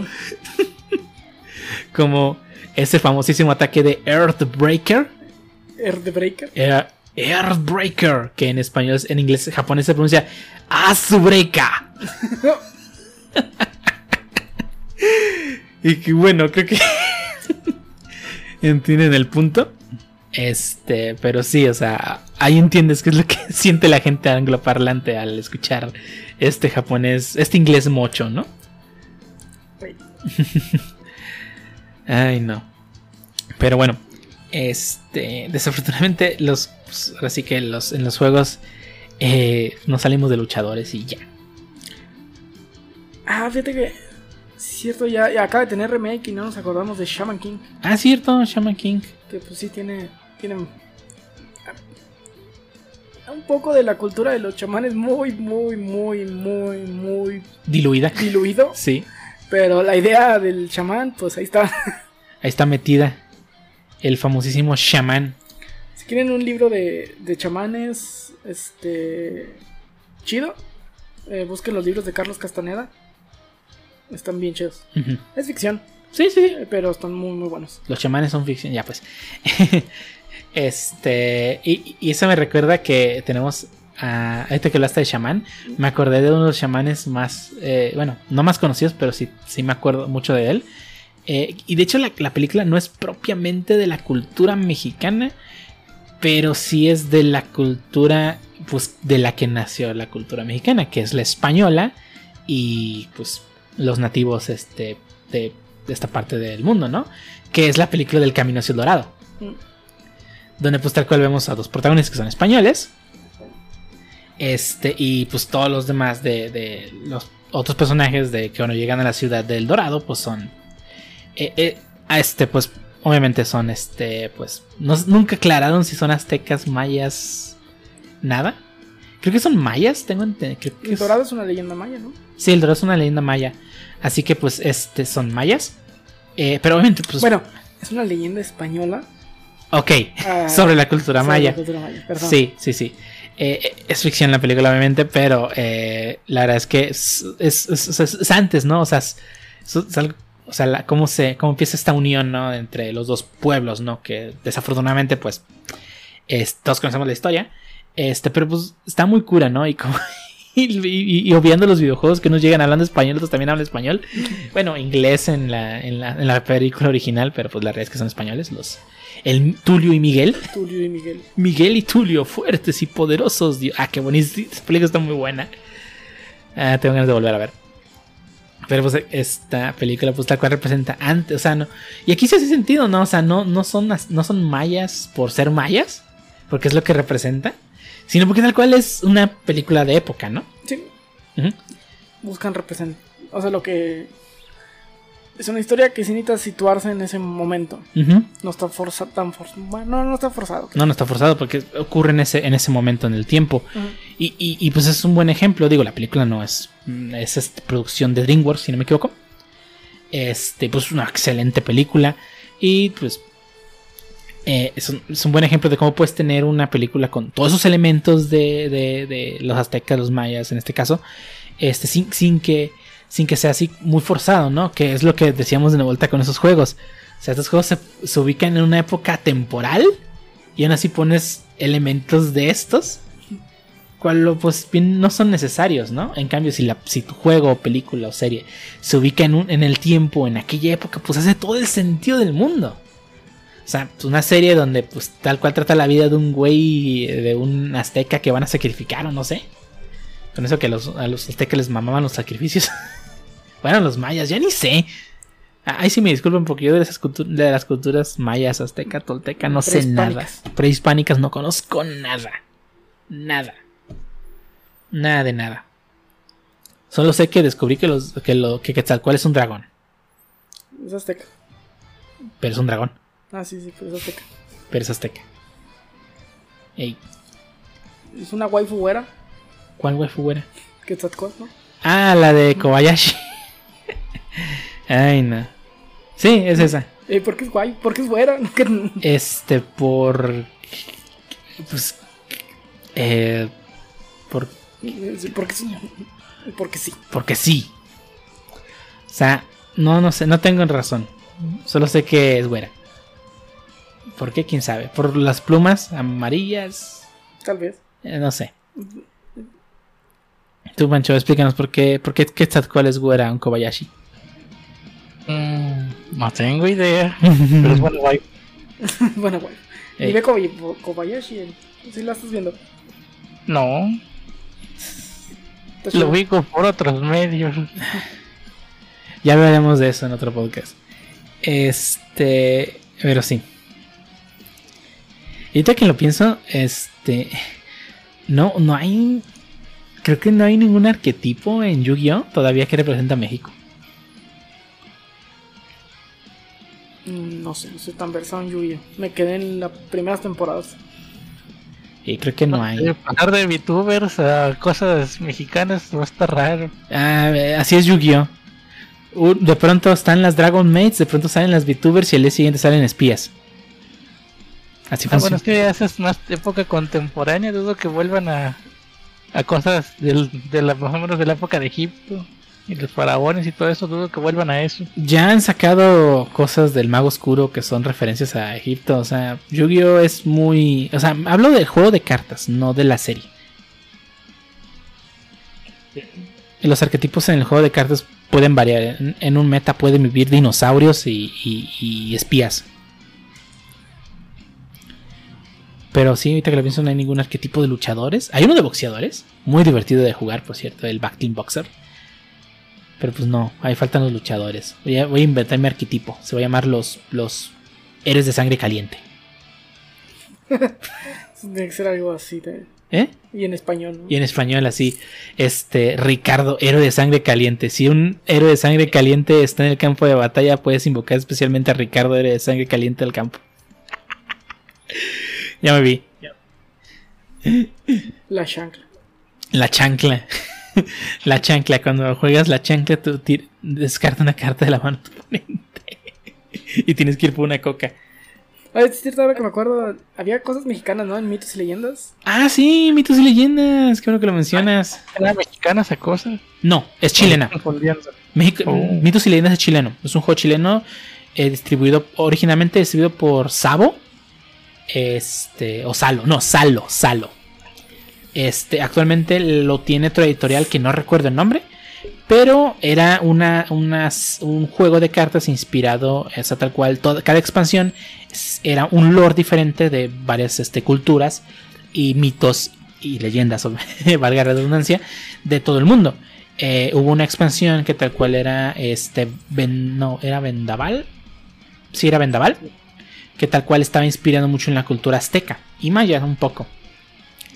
Este, y después de esa hubo mucho después de esa, ya por ahí de los 2010, hubo la expansión Insurgentes que eh, este que este trataba tanto de la revolución como como eh, la, la independencia.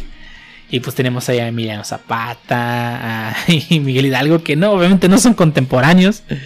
Se llevan como 100 años pero pues este la expansión era, este juntaba a las dos no este En realidad sí se llevan 100 años. Sí, sí, sí, sí, sí. Se llevan 100 años. Este, y pues el juego de cartas el cual este, mezclaba estos dos, ¿no? En, en el, en el- pues en el juego, ¿no? Y pues era muy divertido ver pues todo esto, o sea, tal cual eran pues representaciones, obviamente pues, su estilo de dibujo era eh, por lo por lo más este llamativo. Ok. Esperemos que se usen cohetes y no balazos. Ah, de México, ¿eh? es mexicano sabe diferenciar cohetes de balazos y esos son son cohetes, no se apuren. Sí, son- Son cohetes. Vaya, si le echan ganas a la fiesta. Este, y hablando de, de, del insurgentes y la revolución, están agarrando balazos aquí afuera. Este, pero, o sea, venían esas cartas y pues tú podías ver a, al Pípila, a Zapata, a Venustiano Carranza, a, Hidalgo, a todos ellos, ¿no? En las cartas. Y era muy divertido ver eso. Y no solo el hecho de que estuvieran ahí, sino de que de verdad los artistas, porque los artistas, la verdad es que la, ver- la verdad es que los artistas de mitos leyendas son una chingonería. Hoy en día ellos trabajan ya para Magic y Pokémon. Ah, Este. Wizard of the Coast. Wizard of the Coast y, y Pokémon Company. Este. Y Yu-Gi-Oh no lo menciono porque no mames, Yu-Gi-Oh no pone el nombre de los artistas en sus cartas. Es una mamada eso. Ah, está. Se está culerísimo. Pero bueno, independientemente de eso, todos los demás sí lo hacen. Y muchos artistas empezaron ahí en, en, en, en, en Salo. Este, y hoy en día hacen cosas muy chingonas. Y sus dibujos, la verdad es que son muy buenos. Eh, tú veías a, a Zapata, son bien mamadísimo Zapata. Pero tal cual, o sea, con, con ropas fieles a la época. Y ves, veías a las, a este. areni- ¿Arenitas se llaman? ¿Arenitas?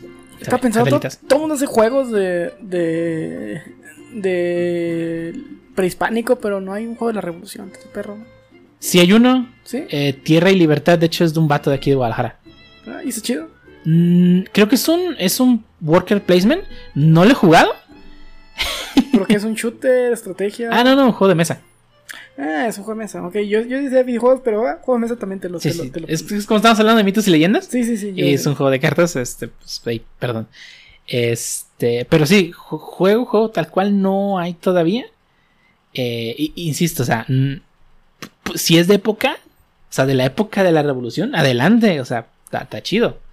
Eh, solamente que no me, no me vayan a poner a Zapata en la época moderna, por favor. Ahí es donde ya no, ya no entra Un tipo, este. persona. No, no iba a decir persona, pero. Como un. eh, Civilization o algo así, pero con, de la independencia. Eh, Station Empires con este, con los, Pero los aztecas no. los conqueros. Pero. Pues es que es la independencia. Sí, lo sé, lo sé. O sea, Sean- o sea lo que, el punto que quería llegar es que probablemente Sean Paris lo podría hacer. No. La independencia no. ¿Por qué no? Los conqueros fue como 500 años antes. Pero, o sea, bueno, está bien. Sí, no, no. Creo que en Civilization no hay ninguna cultura. No, es que, bueno, no importa. no estaría mal. Ahí, Pancho, para que te lo avientes, porfa, ¿no? Para mañana. Para mañana, por favor. Para ayer. Simón. Tal. Ey. Pero bueno, este, ya para acabar, este, algo más que se les ocurra. Esta tierra y libertad, se ve chido. Sí, es- un worker placement, no lo he jugado todavía. Pero sí tengo ganas de, de jugarlo, pero pues sí me gustaría. Es que el, el creador de esa cosa... Y es de revolución. Bueno, Ah. sí, pues tierra y libertad. Tiene libertad. sí. Este... Pues es que dijiste... Ah, bueno, es que dijiste insurgente, sí, cierto, tienes razón, perdón. Eh, se, se me, es que Mitos Elidas me cuatrapeó el cerebro. Sí, el ejército trigarante marchando con Zapata. A huevo. Entrando a la Ciudad de México a terminar revolución y estaba ahí este Zapata y, y Emiliano Carranza. Emiliano Carranza. Emiliano Carranza. Es la fusión. O sea, cuando bajas a Carranza y a, y a Zapata, los puedes fusionar para, para hacer Emiliano Carranza. Te trae tierra y constitución. A huevo. Carranza firma constitución. Ay, no. Perdón, ahí se, ahí se demuestra que de historia no sé ni ma- Ni madres. Ah, pero pregúnteme de la historia de One Piece. Ahorita que me acuerdo, en Red Dead no hay representación mexicana. Sí. Eh, No, no, hay tres buenos, pero no lo he jugado, está bien caro. ¿Cuál? Red Dead Redemption, el Red primero. En el, en el primero vas a México. Sí, cruzas la frontera, cruzas el río Bravo y llegas aquí a un establecimiento que está dirigido por un achichincle de Zapata. Santana. Santana, perdón, Santana. Sea, es que me quedo con el nombre Zapata. Se queda con un achichincle de Zapata, de Santana. Este, y resulta que no es ni madres, pero bueno. El punto es que si cruza México, este, pues es mucho paraje este típico del norte donde no hay nada, ¿no? Ay, lo conocemos bien. este, sí, pues hay- aquí es un México eh, clásico de pueblito y gente de Zarape, pero porque es la época donde sí era un pueblito con gente de Zarape. Exactamente. Ahí hace sentido. Volvemos a lo mismo. Si es en la época, hace sentido. Y no estoy seguro, creo que ya había ciudades, pero pues sí eran pocas. Sí, y en todo caso, el, el, este, el juego pues únicamente toca la parte Frontera. sur, la frontera sur de Estados Unidos con la parte norte de México, frontera sur norte de México, y pues obviamente, este, pues es lo que había ya en aquella época, ¿no? Sí. Tipo de los saloons. Digo, Estados Unidos estaba igual. Sí, digo, además, lo más al norte que llega el juego, ya hay carros eh, dentro del juego. Pero pues la realidad es que 90% del juego son caballos y zarapes. Y Zarapes. Pero pues, pues tal cual representa la época, ¿no? Lo cual está chido. Era otra frontera en esos tiempos también. Sí, otra frontera muy diferente, no tienes que tener visa. Bueno, eso me enseñó el juego. Y, y- y la frontera no era el Río Bravo. ¿O sí? ¿En Red Dead Redemption ya era Bravo? Ay, no me acuerdo, la verdad no sé. O, o cuando vas a México vas a Nuevo México. Creo que vas a Nuevo México. Entonces eso ya no es México. Ahorita. Eh, ahorita no. Mira, es que la verdad no me acuerdo. Es que no me acuerdo, lo jugué hace, hace tanto. Sí, ya 1. Y, y que pinche este Rockstar no lo saca para nuevas consolas. El, el uno es un juego muy bueno y que Rockstar no ha querido... O sea, sigue sacando el 5, el GTA 5 cuando quiera y tiene... El GTA V está en tres, con- de tres generaciones diferentes: PlayStation 3, PlayStation 4, PlayStation 5, Xbox 360, Xbox One y Xbox Series X. El Red Dead Redemption también es de PlayStation 3. Y no, no lo puede, no puede traer Red Dead Redemption a Y PC. de, y de- A y PC, de ya, 360. a PC, ni siquiera a consola si quieres. Ey, por favor, Rockstar. haz- no. Red Dead Redemption 2 no estuvo chido. El chido es el 1. aún, tantas- está, ¿eh? está muy caro para comprar, para calarlo. Eh, estuvo en Game Pass un tiempo. De Y- consola, Sí, de consola. nunca de PC. Mm, Bueno, ok. Eh, sí. Pero sí, en Red Redemption llegas a México y pues sí, tal cual, es un pueblito de México acá y ves a los güeyes ahí tirados con su zarape y sombrero de- debajo de un nopal, que eso no pasa en México, pero pasa en el juego. No, tampoco pasa en el juego. Estoy bromeando. Este, pero sí, o sea, tal cual es un juego que también toca esta parte de la cultura. De- y, de, y de época también. Y lo cual, pues está chido, ¿no? Porque al fin de cuentas, o sea, quieres o no, los de Rockstar sí se informan a la hora de construir su mundo. O sea, puede que sea una versión chiqui, muy chiquita del, de lo que había originalmente, porque meter todo eso, las distancias ridículas que hay en el norte del país y en Estados Unidos, este, pues son muchos, mucho, mucho camino sin nada. Y probablemente redujeron el tamaño, pues para que haga sentido dentro de un juego. Pero pues está muy chido. Sí, sí, si tienen chance de, conseguir un 360 para jugar Red Redemption, O un Play 3. háganlo. Sí. Y recuerden que es moralmente aceptable hackear este, un PlayStation 3 para jugar un juego de Rockstar. Más todavía. El emulador lo jalará bien. Ah, 360 tal vez. 360 tal vez, Play 3 no sé. Es que mira, recuerda que Play El 3 emulador de 360 aún no existe. Bueno, está experimental, según sí. y el de Play 3, Déjame checo la Mira, que está es que el de Play 3, este, es que también la arquitectura del Play 3 era una cosa bien rara. Porque eran cuatro núcleos. Y creo que tenías que, que programar para que corrieran en cada núcleo independientemente. Pero seguía siendo single thread. Ah, no. entonces- O sea, es lo que digo, está muy raro. Sinceramente no sé cómo funcione. Solamente te estoy diciendo lo que vi en algún video alguna vez, ¿no? De cómo funcionaba. Aquí dicen que Red Dead Redemption corre bien en Xenia 360. Xenia Xbox. Pues, como ya, ya saben, es moralmente aceptable piratear los juegos de Rockstar. Si hay emulador 360, Pancho, ¿cómo que no? Sí, según yo está experimental, aún no está para. Pues aquí dice que el Xenia X, el Xenia 360 corre bien Red Dead Redemption con algunas limitaciones de rendimiento de por medio. Mm. Frame Lobs. El caballo se cae del mundo. Eso pasa en el juego, no importa si es el emulador o sé. nativo. Ey. Cualquier juego que se respete de cab- con caballos, el caballo tiene que hacer cosas raras. Pues se ve bien, pero sí está corriendo en 32 de RAM y- una 1080. No, hombre. No, no, no. También dice que en el, que en el emulador de Play 3 jala, jala OK, no perfecto. Mm. Está con in-game, que significa que no va a jalar perfecto. Y probablemente no puedas acabar. Es que el juego se, se ve. Ay, güey, el juego se ve bien. Y caro. Se ve muy bien el juego para su época. Para 360 es un juego que aún lo ves y aún se ve bonito. Sí. Sí, la verdad es que es un juego que. O sea, creo que es. Hay, ves muchas cosas que, que GTA V terminó de pulir. Pero que aún así lo hacen muy bien. Este juego yo lo jugué tanto en 360 como en Play 3. Y en los dos corre de maravilla. Sí, sí, en las dos consolas corre bien. Así que si tienen un Play 3 o un 360 por ahí arrumbado, pues es buen momento para meterle mano, hacerle homebrew enable, diría el Pancho. Ah, me había tentado comprar un 360, ya van varios que quiero jugar. Pues comprar de segunda mano. Sí, Están baratos. sí, ahí de con Roberto o de alguna tienda de empeños consigues a buen precio. Eh, pero sí, este. eh, Red Redemption es un buen juego que toca parte de la cultura de aquellas épocas, lo cual está chido. Pero pues desafortunadamente hay muy pocos que toquen eh, fuera de esta cultura, ¿no? O sea, es lo que le digo, si el vato trae zarape o sombrero, pues es porque de aquella época, independientemente de donde sea. Triste, pero pues la verdad. Y faltaría que más gente empiece a repente la cultura moderna, ¿no? Que tenemos hoy en México. No los asaltos, por favor. Ni el narco. Ni el narco. No, es que es otra cosa que también está muy... La serie sobre todo. ¿no? Ah, sobre todo las series de narcos. O sea, o sea bueno, la- creo que la más popular es la de.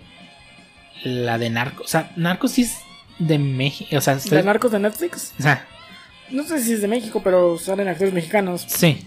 Algo tiene que ver México. Porque la de, la de este güey de, de Colombia, ¿cómo se llamaba? Pablo Escobar. Pablo Escobar. Pablo no, Escobar es colombiano. el Es vato. colombiano el vato. O sea, no tiene nada que ver con nuestra cultura. No.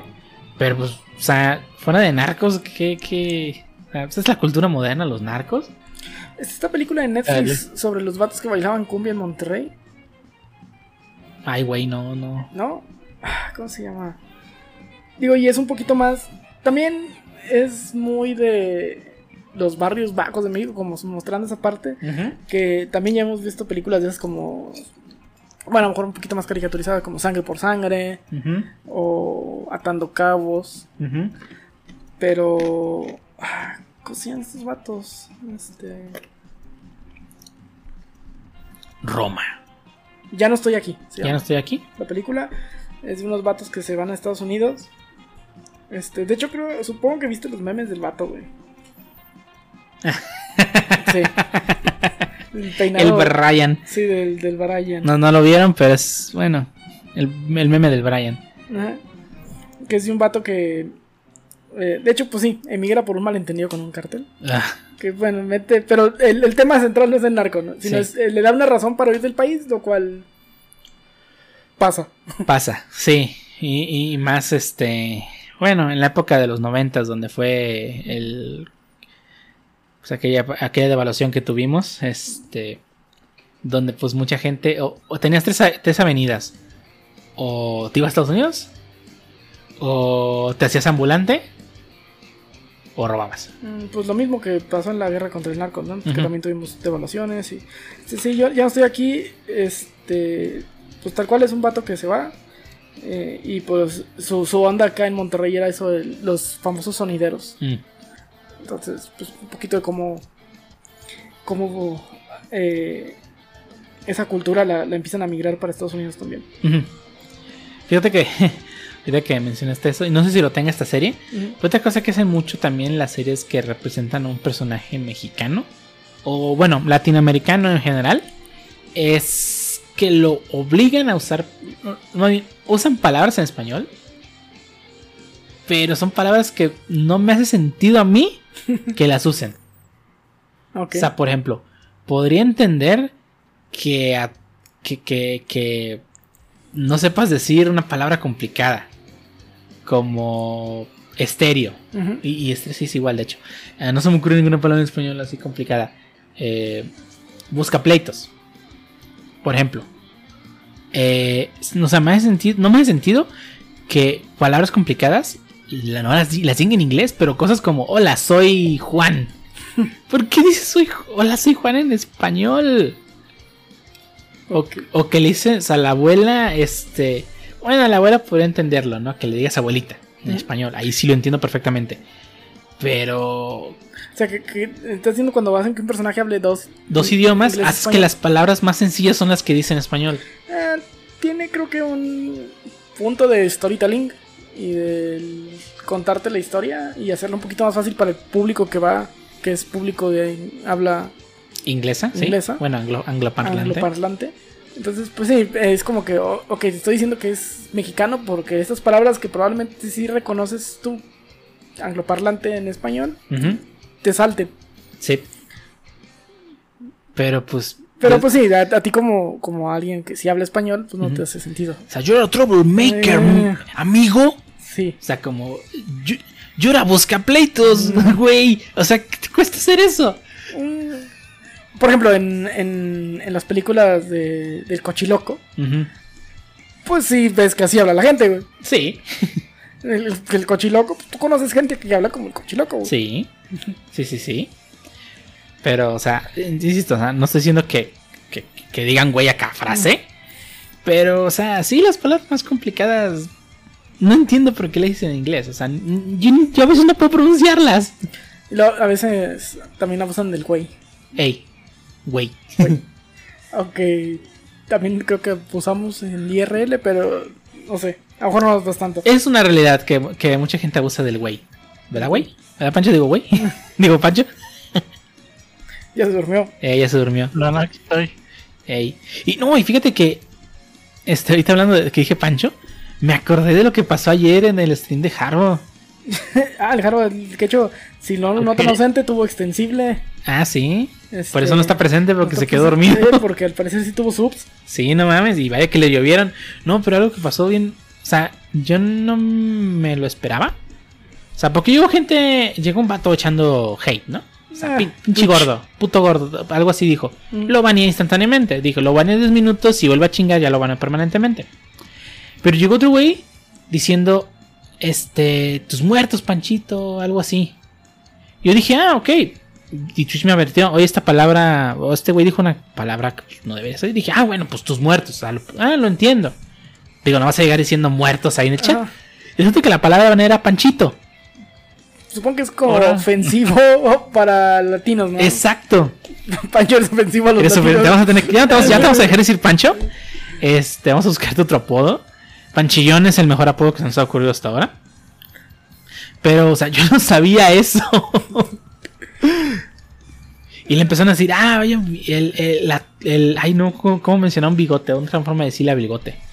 No era mostacho. Ay, pero No. pues también eran como que insultos de 13 años, ¿no? Sí, sí, sí, ya. Yo los en ese rato los baneé 10 minutos, este, para, pues, ya sí. Si ellos vuelven, pues ya los baneo de Sí. verdad, ¿no? Este, pero sí fue así como, güey, no, yo no sabía que Panchito era, o sea, se usaba como insulto para los latinos en general.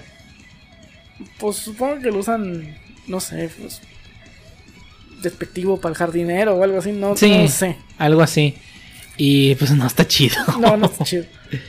Así que Pancho, vamos a tener que cambiarte el apoyo, el apodo. Eh, Pero sí, pero sí me llamo. Pues se llama Francisco. Bueno, sí. Le puedo decir. No sé. Es que como en Francisco no existen como los Jorges. mm, Todos son George. Todos son George ahí. Y el Francisco no existe, eres Paco o Pancho. Mm, Sí, sí. No, nadie se llama Francisco aquí. Ey, o los Luises, Luis, no, los Josés que son Pepes. Ah, sí. Y Luis. Y si te llamas este José Luis, eres Chelí. Cheli. Ese sí no lo había escuchado nunca en mi vida.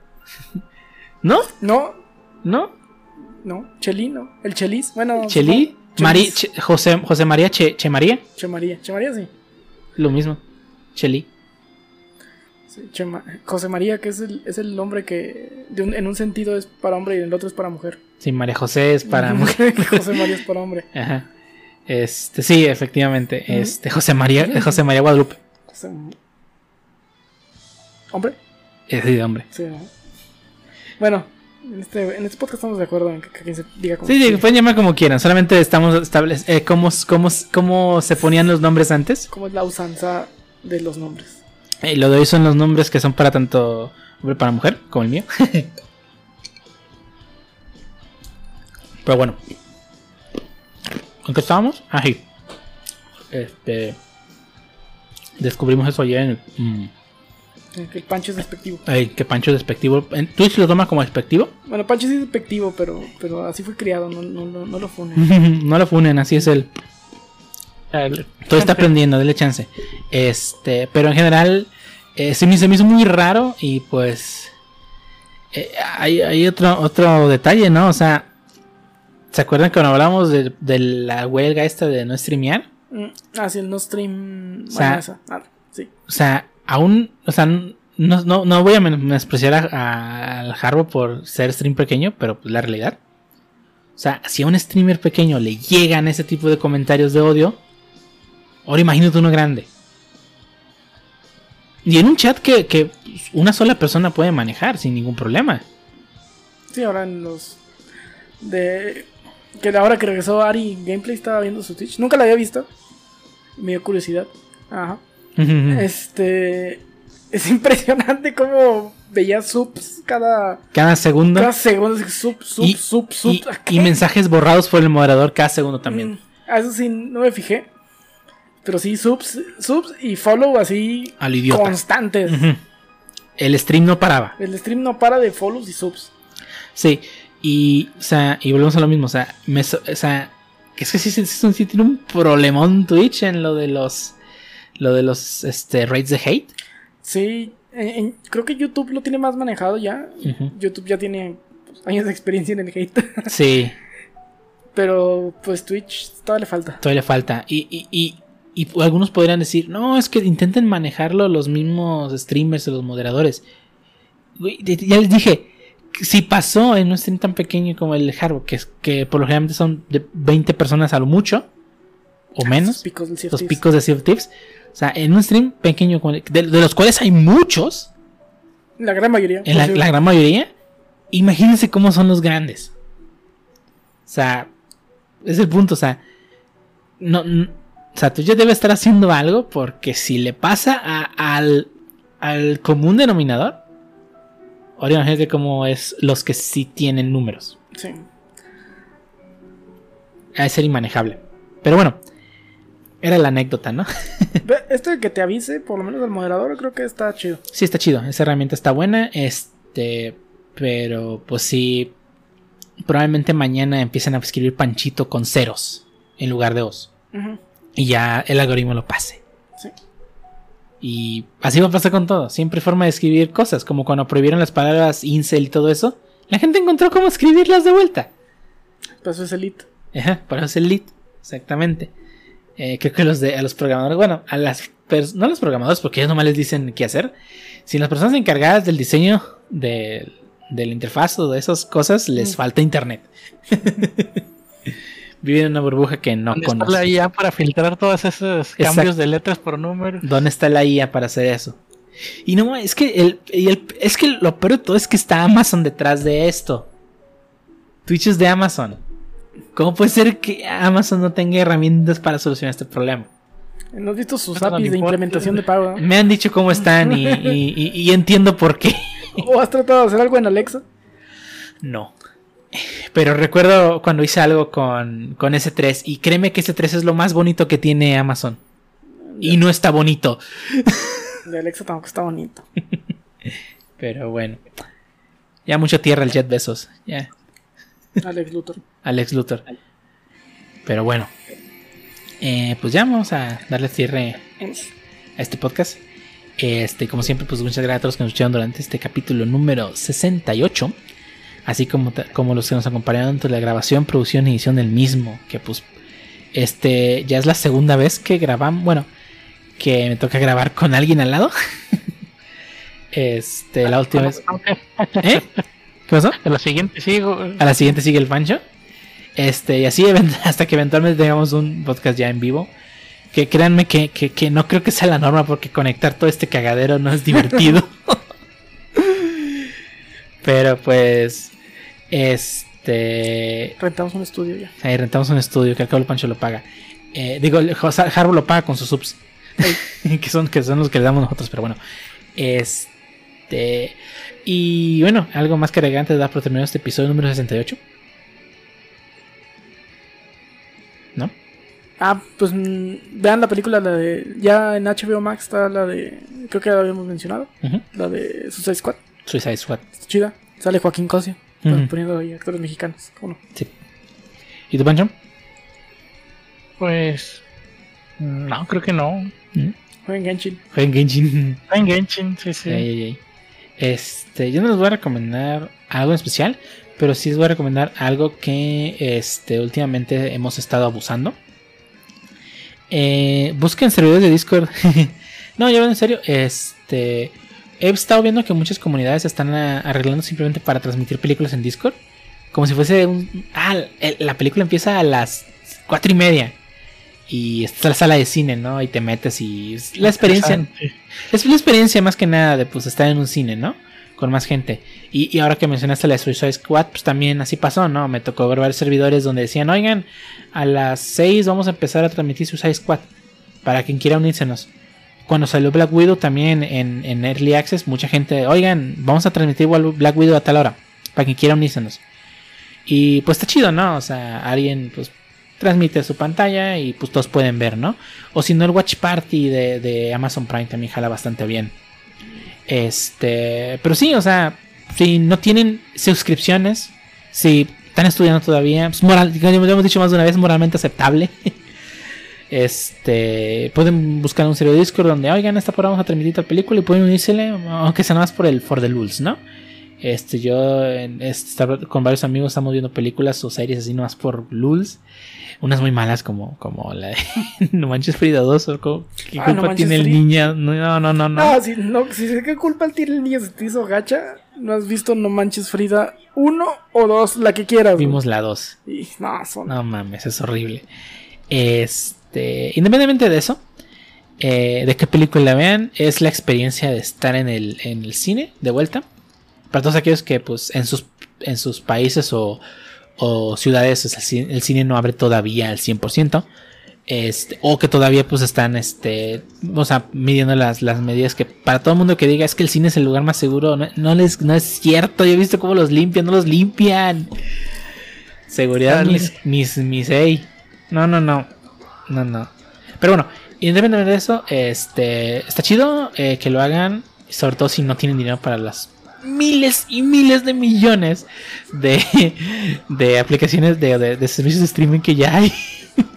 Ahí está la solución. Eh, ahora que se estrenó Birds, of Prey, yo. Suicide Squad y Space Jam, pues ahí pueden buscar un servidor de disco que la vea. Y, y está chido, ¿no? Eh, pero bueno. Eh, y pues también, pues ya, también ya nomás queda recomendarles también que nos sigan en nuestras redes sociales, ya sea en eh, Twitter, Facebook o Instagram. Ahí publicamos todos referente al podcast cada semana y a veces noticias interesantes en el Twitter si es que no se me olvida hacerlo. Eh, o en el Facebook también. Que bueno, que de hecho en Facebook casi casi nomás me meto los, los días para publicar el podcast. Este, y pues también pueden seguirnos en todas las plataformas donde publicamos el podcast, ya sea eh, Amazon Music, Apple Podcast, Google Podcast, Anchor, Spotify y YouTube. Este, cualquiera que sea. Ahí donde escuches sus podcasts. Ahí, donde escuchas- ahí estamos, exactamente. Eh, para, para, bueno, para la comunidad de todo- para todos los que nos escuchen, pues pueden usar la plataforma que quieramos, que quieran. Eh, yo en lo personal he visto que la peor plataforma para publicar podcast es sin lugar a dudas Google Podcast. Es la peor de todas. Muy, muy de cerca eh, Apple Podcast. Eh, pero pues Apple está en... pues, Apple Podcast está en iPhone, obviamente, así que pues no me tienen de otra. O o Spotify, ¿no? Que Spotify es definitivamente creo que es el mejor. Y YouTube. YouTube está chido. Este... Anchor, no sé. Yo no conozco a nadie que escuche un podcast en, Arco- en Anchor. No. ¿Eh? ¿En qué? Anchor. Anchor.